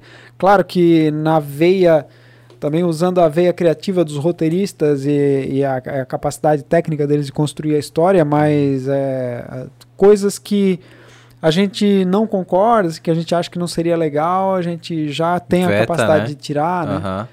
E isso, isso é uma coisa muito legal, porque às vezes quando a gente está prestando um serviço, na verdade, a gente está sujeito à opinião do, do, cliente, né? E o cliente ele está pagando, ter, né? É, então, vai ter a decisão final. Sim. A gente até pode pode aconselhar, opinar, mas no fim a, o, o, assim, a decisão final é do cliente. Sim. E, e a gente já, já viu histórias, por exemplo, Netflix comprou a marca do Black Mirror, por exemplo. Então, se vocês conhecem Black Mirror, Sim. sabe o que é a primeira temporada, aquela, uh -huh, aquele uh -huh, tranco, prende, né? Uh -huh. Aquele tranco que é. E assim, a Netflix comprou aquilo lá, comprou a marca e tal, e foi fazer uma segunda temporada que é bem é, assim, sabe? Então, quem, quem gostava da primeira já assistiu, não, nossa, o tipo, que, que é aquilo? Exatamente. Aí, aí tem essas questões, assim, que a propriedade ela, ela também pode ser distorcida ah. por uma, uma visão míope do que, que seria. Foi mais ou menos aquilo que eu falei da, da Lu do Magazine Luiza, né? Tipo, é. pô, tu, tu começa a ver originalmente, tu se apaixona por aquela ideia, né? E aí depois uma outra empresa tá por trás daquilo produzindo com as suas ideias, com seus valores e tal, já não fica a mesma coisa, né?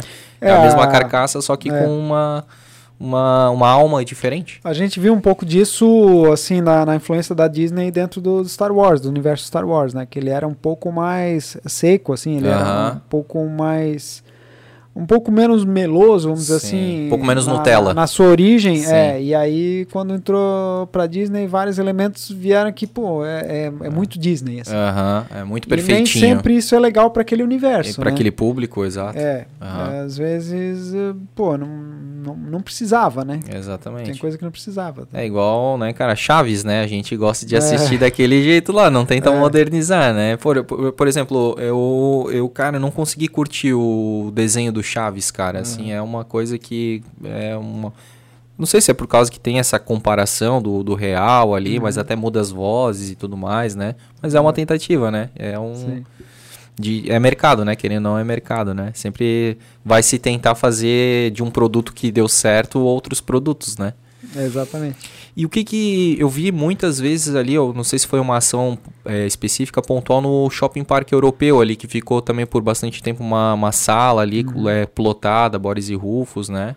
Ah, sim, foi uma ação bem legal, acho que foi em 2019 que a gente a gente viu que tinha uma área uma área vazia lá bem grande lá no, no segundo piso do Parque Europeu e a gente entrou em contato com o pessoal de, de marketing e sugerimos ali um projeto para fazer a demonstração de como se faz um desenho animado. Tá? Um, é uma área de exposição. Uhum. Eles gostaram da ideia, foram bem parceiros assim. Aí a gente produziu as artes que ficaram em painéis, Sim, né, que explicativos de, de, como é que uhum. se produz uma animação. Aí a gente montou uma, uma ambientação numa área num canto lá foi, foi bem legal, assim. Teve bastante re, é, resultado, né? Uhum. Uma outra coisa que a gente fez foi uma campanha de publicidade mesmo, assim. A gente investiu uma, uma, uma grana legal aqui no, do, no final do ano passado. É, aqui em, em algumas... Isso, outdoor. Vi, uhum, buzz, teve buzz door, uhum. teve, teve é, painel de LED pela cidade, né? Então a gente fez um uma animação específica do Boris Rufus também. Sim. E aí foi aqui em Blumenau, foi Floripa e, e, algumas outras cidades do estado, assim. Que legal. Que, que também teve um buzz bem legal. A gente fez um tempo na também de, de, de, de, de anúncio de ação dentro da, da Rádio Atlântida, no programa Cafezão do, uh -huh, do Rafa do ali. Rafa, uh -huh. Foi bem legal também, bah, eu nem, nem, imaginava. Foi a primeira vez assim, que a gente realmente investiu em publicidade, né? Sim. E a gente viu como, como é legal, porque as pessoas respondem, assim. Isso que é legal, né? É. Porra. Eu ia, eu ia te falar isso, assim, cara. É, como é que tu vê... É, ali no caso, né, vocês é, investiram né, em publicidade, divulgação, mas como é que vocês veem a, a a imprensa no geral, assim, tipo, vocês se sentem reconhecidos, assim, é, ou vocês percebem que lá fora, porque às vezes acontece isso, santo de casa não faz milagre, assim, né? Como é que vocês percebem essa questão, assim, do interesse do blumenauense e da, do, do prestígio que vocês têm com os blumenauenses, assim? Uhum. Cara, a, a, imprensa sempre foi muito parceira do que a gente faz, né? Inclusive desde os anos, desde 99 lá, quando eu fundei a empresa, assim, é, algumas vezes é, eu tive no, no caderno de cultura do Santa, fizeram matéria, porque é algo pitoresco, né, cara? Na, naquela época, eu tenho até hoje lá no estúdio, num quadro, uma página do, inteira do Santa, onde o 2001, onde mostra o Santa publicou o processo de animação com fotos da turma fazendo. Ah. Então o legal é que esse negócio que a gente faz, que é a animação, ele, ele tem um ele tem um apelo atrativo assim para as pessoas, né? Tanto quem gosta de arte, que já é mais natural, quanto quem não gosta que, a, que acha uma curiosidade, né? Uhum. Acha, pô, que, porque uh, tá na vida, uh, o audiovisual tá na vida das pessoas. Quem nossa, nunca viu, né? hoje em dia é muito mais uhum. forte do que anos atrás, porque em todas, a gente tem tela em todos os lugares, tem tela na nossa mão, uhum. tem, tem tela, né? Pô, na, na, né? Na TV e, e no computador, então Exato. então então a gente está cercado de telas, cada vez mais telas e cada vez mais conteúdo. Então uhum. as pessoas quando é, veem que, pô, tem alguém fazendo esse negócio perto de mim aqui, deixa eu ver, elas têm a curiosidade de ver como é. Então uhum. a imprensa sempre foi parceira de mostrar isso, né, durante massa. vários anos, assim. Uhum. E assim, o, a questão da, da, da, da, das pessoas não conhecerem muito a gente também tem uma parte de, sei lá, meia-culpa é, nossa aqui do, do estúdio, porque, como eu te falei, a gente nunca investiu em publicidade. Uhum. Então a gente sempre foi uma, uma empresa que se manteve assim conhecida só pelos clientes para quem a gente presta serviço, presta serviço né? No, uhum. Em algumas em algumas associações, uhum. mas não uma empresa de, de, de massa assim, né? Uhum. É algo que a gente está estrategicamente começando a mudar agora, porque esse já foi um ensaio ano passado, né? Esse investimento em publicidade. E a gente viu que é importante fazer tal, e é algo que a gente vai, vai investir mais para frente e vem coisa, vem coisa legal pela frente aí. Legal. E, mas assim, é, isso reverteu em, em novos clientes, assim, porque é, nessa nossa conversa toda, eu acabei formando assim uma ideia de que os maiores negócios são feitos nessas feiras específicas, né, em que tu vai lá nos estandes, vai prospectando ou uhum. eventualmente alguma produtora. Tu falou também de, desse distribuidor que é como se fosse um vendedor, um representante Isso. de vocês, né? Então assim tem várias formas de, de prospectar, né? É, e aí vocês fizeram uma, uma ação, digamos, extremamente local, assim, pautada na cidade, né, que, você, que vocês uhum. estão. Isso gerou resultados. É, é, era o que vocês queriam? Ou uhum. vocês queriam fazer um, mais um trabalho de branding, assim, de ah não, queremos divulgar aqui para nossa cidade o, os personagens? É, não foi só Blumenau, foi, foi Balneário, Floripa, teve, teve outras cidades, assim, outras teve praças, uma, uma né? agência de propaganda envolvida que fez a, a mídia, né, uhum. que, que programou a mídia e tal. Então, na verdade, o nosso, nosso objetivo era promover a marca Boris Rufus, porque é um produto muito legal. Assim, a, a criançada que, que, ou até os adultos, né, que conhecem, eles vão gostar, a gente sabe disso. O que a gente não tem é essa, essa, essa propaganda para mostrar para as pessoas que Boris Rufus existe, até porque existe um bilhão de outras propriedades, outros desenhos, né, de, uhum. de outras séries é, sendo bombardeadas na, né, na, na, com, na, frente de todo mundo. Com esse poder financeiro muito maior. É, né, muito maior, exatamente. Então, assim, é uma das coisas que a gente viu é que, pô, se até a Disney faz outdoor e faz propaganda das coisas que, que ela lança, pô, porque como que a gente não, não deveria fazer, né? Ah. Então a gente está aprendendo isso que a gente também precisa investir em publicidade da, da marca Boris e Rufus e tal. Uhum. A campanha foi mais para a marca Boris e Rufus mesmo. Aí a assinatura no final vem a Bela Studio e tal, uhum. que ajuda um pouco. Uhum. Né? Então, e, e, aí esse tipo de, de... A gente tem investimentos também online, né?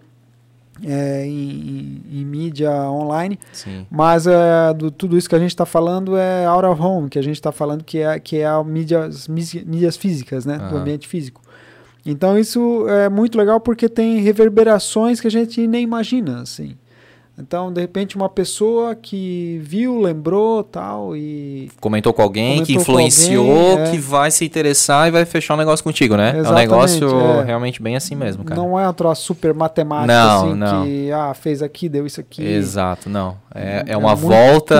aleatória, assim. Exatamente, uma é. forma bem abstrata até, até chegar o retorno, assim, né? É. E isso pode, inclusive, demorar muito tempo, assim, né? Hum. Tipo, alguns são mais rápidos, mas alguns, assim, que tu vai daqui, sei lá, dois anos anos, vai ser a consequência de, dessa publicidade que tu fez ano passado, né? É, exato. Porque às vezes o, as- tem algumas coisas dentro das empresas que demoram para acontecer, né? É, é isso aí. E deixa eu te perguntar, falando dessa questão de praças e tudo mais, assim, tu sente alguma dificuldade de estar fora do eixo Rio-São Paulo, que é onde eu acredito que as coisas né, sempre acontecem, eixo Rio-São Paulo tudo mais, por estar aqui, assim, tu sente algum tipo de barreira? Ah, não, na verdade ah, a gente a, a gente está relativamente próximo de São Paulo quando a gente fala aí de ponte aérea, né? Porque é Uhum. 45 minutos. Claro que a gente está relativamente longe do, do aeroporto de Navegantes, né? que, que aí é uma hora para chegar em Navegantes e 45 minutos para chegar, em São, Paulo. né? Mas, mas a, a gente tem essa, essa, essa facilidade, vamos dizer assim. O que nos gera mais problema nesse tipo de situação é o estado das nossas rodovias, né, que está um caos é, horrível, assim. Quem já viajou para fora do Brasil, país, sei lá, como os Estados Unidos ou alguma coisa na Europa, sabe, é, quando a gente chega aqui é um choque de realidade aqui em Santa Catarina. Até- Até São Paulo tem uma estrutura viária melhor que a nossa, né? Uhum. Então é meio complicado isso. Mas é, o que acontece? Blumenau é boa demais, né? Blumenau é uma cidade que, cara, eu cara, não troco o Blumenau por. É, tudo bem, o pessoal pode dizer que eu estou acostumado aqui, pode, pode até ser, né? Mas eu já conheci muitas cidades, assim, é, da- tanto na Europa quanto no- nos Estados Unidos e, e aqui no Brasil.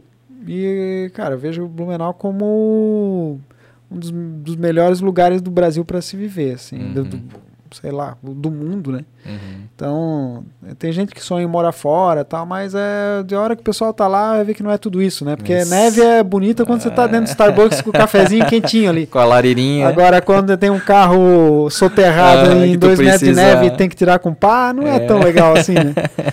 Ou quando tem que sair com o carro, o carro não liga. Então, é, às vezes as pessoas têm aquele. O choque de aquela- realidade lá, né? É aquela visão diva, né? Que eu já falei, ah, Isso. que é, nossa. é- Muito romanceada, é, né? Mas a pessoa não dorme com aquela, com aquela diva, né? Com aquela pessoa, a hora que vai dormir com, com ela que vai ver o- a O realidade. negócio é diferente, né? Sim. Então, é... E aqui, é, assim, a gente tem... A cidade tá, tá muito legal, assim, é, é, é, tá sendo muito bem administrada e a gente tem uma, uma educação, assim, que no, no povo que, de, de forma geral, é, é muito legal. É, com a pandemia, o que aconteceu? A gente teve que contratar pessoas de outras, outros lugares do Brasil, Uhum. né? Mas assim, é, a, a gente não tem essa proximidade do presencial, o que é meio problemático, assim. Para conhecer as pessoas é mais difícil, Sim. né? A gente tomou algumas decisões erradas de contratação que Uhum. não, não deram certo, né? Com o tempo. E quando a gente a gente tá nota que quando a gente investe nas pessoas que são daqui da região também, né? Tu cria um Tal. vínculo e tu cria até uma cria um gratidão, né? É, e é, é, exatamente. E a gente cria, consegue criar um relacionamento de longo prazo que é outro dos nossos valores lá no estúdio, assim. de, Uhum. pô, a gente gosta de relações assim que durem a Duradouras. vida, a vida toda. A gente tem Nossa. muita gente no estúdio lá que está desde o começo com a gente e tal, e, e clientes também que estão desde o do Uhum. começo. Até pouco tempo atrás eu fui visitar a sede da Todo Livro, né? Que Aham. começou com a gente ali, ali que está ali em Gaspar, que está super forte, linda, bonita, Sim. Bem moderna. super moderna, É. né? Então é isso é uma coisa muito legal, né? Esse, esse essa, essa possibilidade de criar um tipo de relação dessa, né? Sim. Entendi, cara. Pô, faz total sentido. E que bom, cara. A gente fica bem feliz, né? Que o cara é bairrista como nós aí, né, Joyce? E, e o, o estúdio em si fica onde? Fica na- no bairro da Velha? Não, é Vila Nova. Vila Nova? É, Perto de onde, mais ou menos? perto do uh, antigo Valdemar Tais, né? Que fechou Ah, ali. sim, tem na fechou. frente dele tem uma ruazinha que sobe ali, um morrinho. Aí tem aham. uma, é uma casa alugada lá que a gente. E Ela a gente sobe tem porque eu acho que ela sobe pra direita Faz e pra uma- esquerda. Faz uma curva, assim. É. Tem uma, uma árvore outdoor, assim, na, Aham. na ponta e tal. Acho que a gente foi aquela vez na levar alguma coisa na casa de alguém, lembra? Na rua na frente do Vitor Ering ali, naquela rua na frente do. Lembro. Isso, quase na, na frente ali da- Isso, da, aham. da faixa. É, Uhum. isso aí. Pô, bem, bem pertinho, já morei é, ali nas proximidades ali. Já É. estudei no, no Vitor Ering, inclusive. Uhum.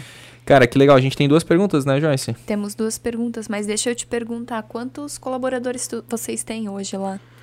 Hoje, assim, nós temos. é, somos toda a equipe de trabalho 38. 38. É, Um grande, cara.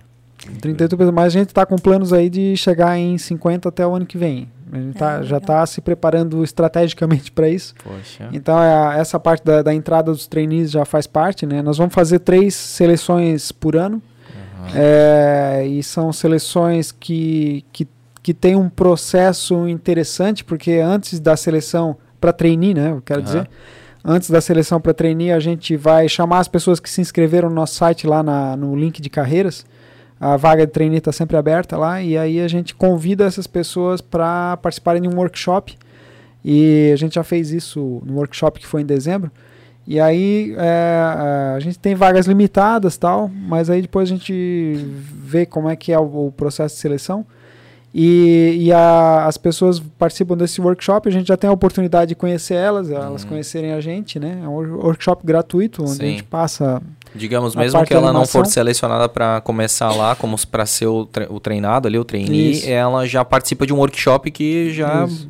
já vai ensinar Já- muita coisa, assim, né? É, já Aham. ajuda no- numa base, né? numa, É, numa possível avanço de, de, De carreira. né?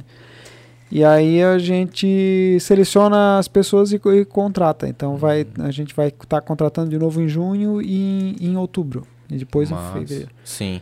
E daí, até para quem tá ouvindo a gente, né? Quem tá assistindo, assim, de repente se interessou por todo esse, esse, esse mundo aí, né, cara? Uhum. Que é a animação e de repente se interesse para fazer, para entrar como trainee, o que, que geralmente vocês têm como critério, assim como avaliação, para a pessoa poder se inscrever?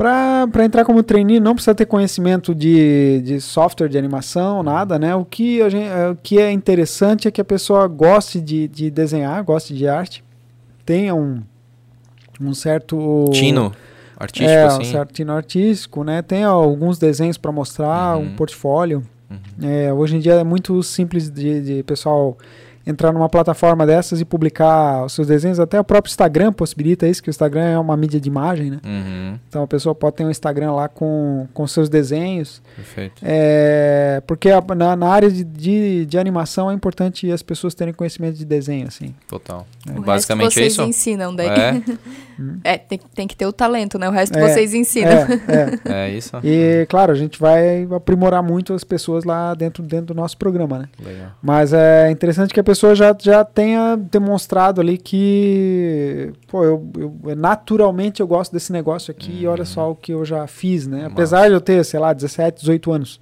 Aham, aham. Então, é, isso, é- isso é importante. Esse é, seria assim o principal, no caso. Aham. Massa, legal. E aí, vamos para as perguntas? Vamos lá. A Aninha BC perguntou: é, Minha filha tem 7 anos e gosta de desenhar. Qual a idade de- ideal para ela iniciar um curso de desenho animação? É, a animação é um pouquinho mais complexo, porque a animação é, tem a ver com movimento, aí é uma ciência um pouco mais, mais complexa, vamos dizer assim. Eu diria que a animação seria um pouco mais velha, ali, sei lá, uns, uns 14, 13, 14 anos, daria pra. acho- Eu não sei se tem idade ideal, né? Porque tem tanta diferença entre as crianças. Tem umas crianças que são uns prodígios, Sim. assim. Ou dizem que o Mozart já tocava assim, piano otimamente bem com 7 anos? Aham. mas no geral, é, eu diria que o desenho é, é o mais, mais legal primeiro.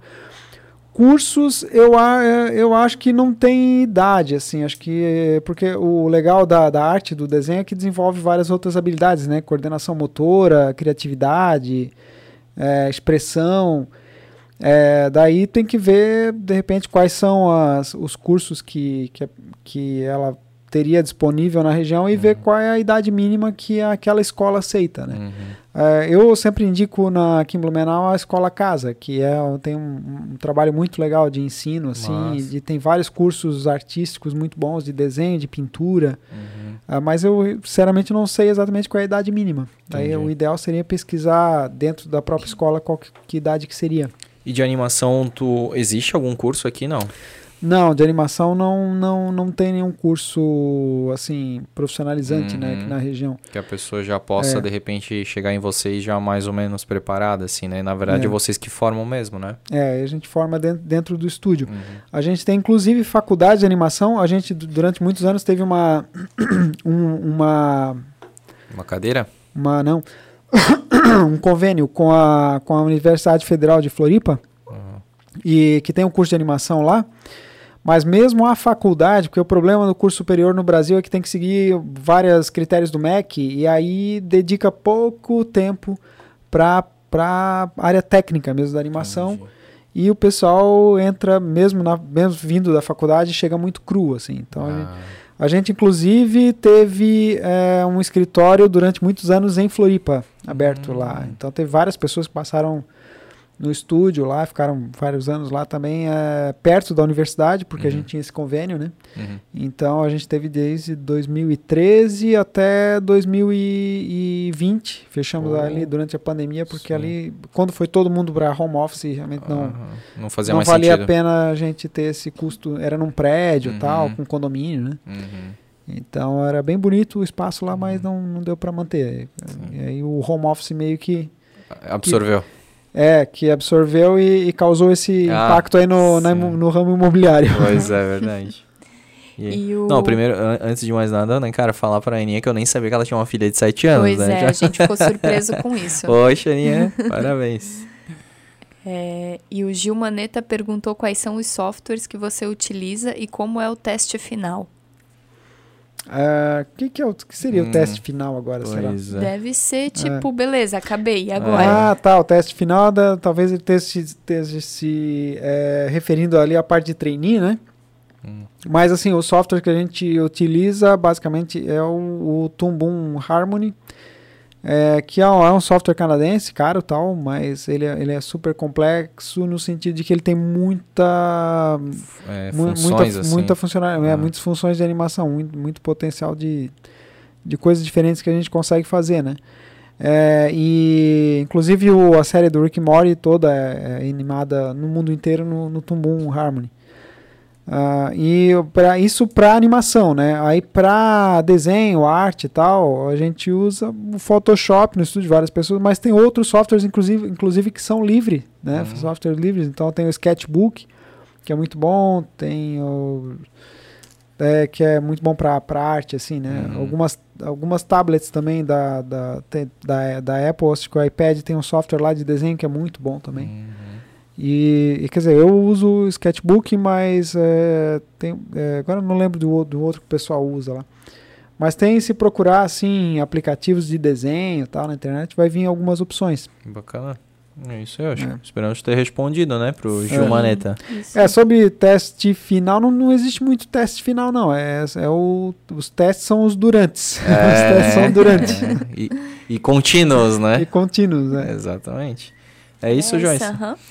Cara, Rubens, eu queria te agradecer muito. Não sei se a gente conseguiu tratar, né, assim, no geral, é. da, da Belly, né, cara, da tua, da tua vida, da, tu- da tua biografia, mas é, estamos aqui há quase três horas, né? Nossa. A gente conversou, cara, legal, e pra gente, pra mim, eu posso dizer assim, foi fantástico conhecer um mundo, digamos, muito distante, ao mesmo tempo muito próximo, porque a gente assiste, né, as animações ali no dia a dia, mas a gente não sabe como é que é feito, Nem como é que é imagina nem imaginava, sabe? Os bastidores, a complexidade das coisas. o tempo investido. É. Exato, essa busca por recursos, assim, meu, é um negócio que abriu muito a cabeça, assim, sabe? E- e eu, eu acho que isso que é, o- é o legal, assim, da gente poder trazer profissões diferentes que a gente, né? A gente entende muito, um engenheiro, um advogado, um médico, né?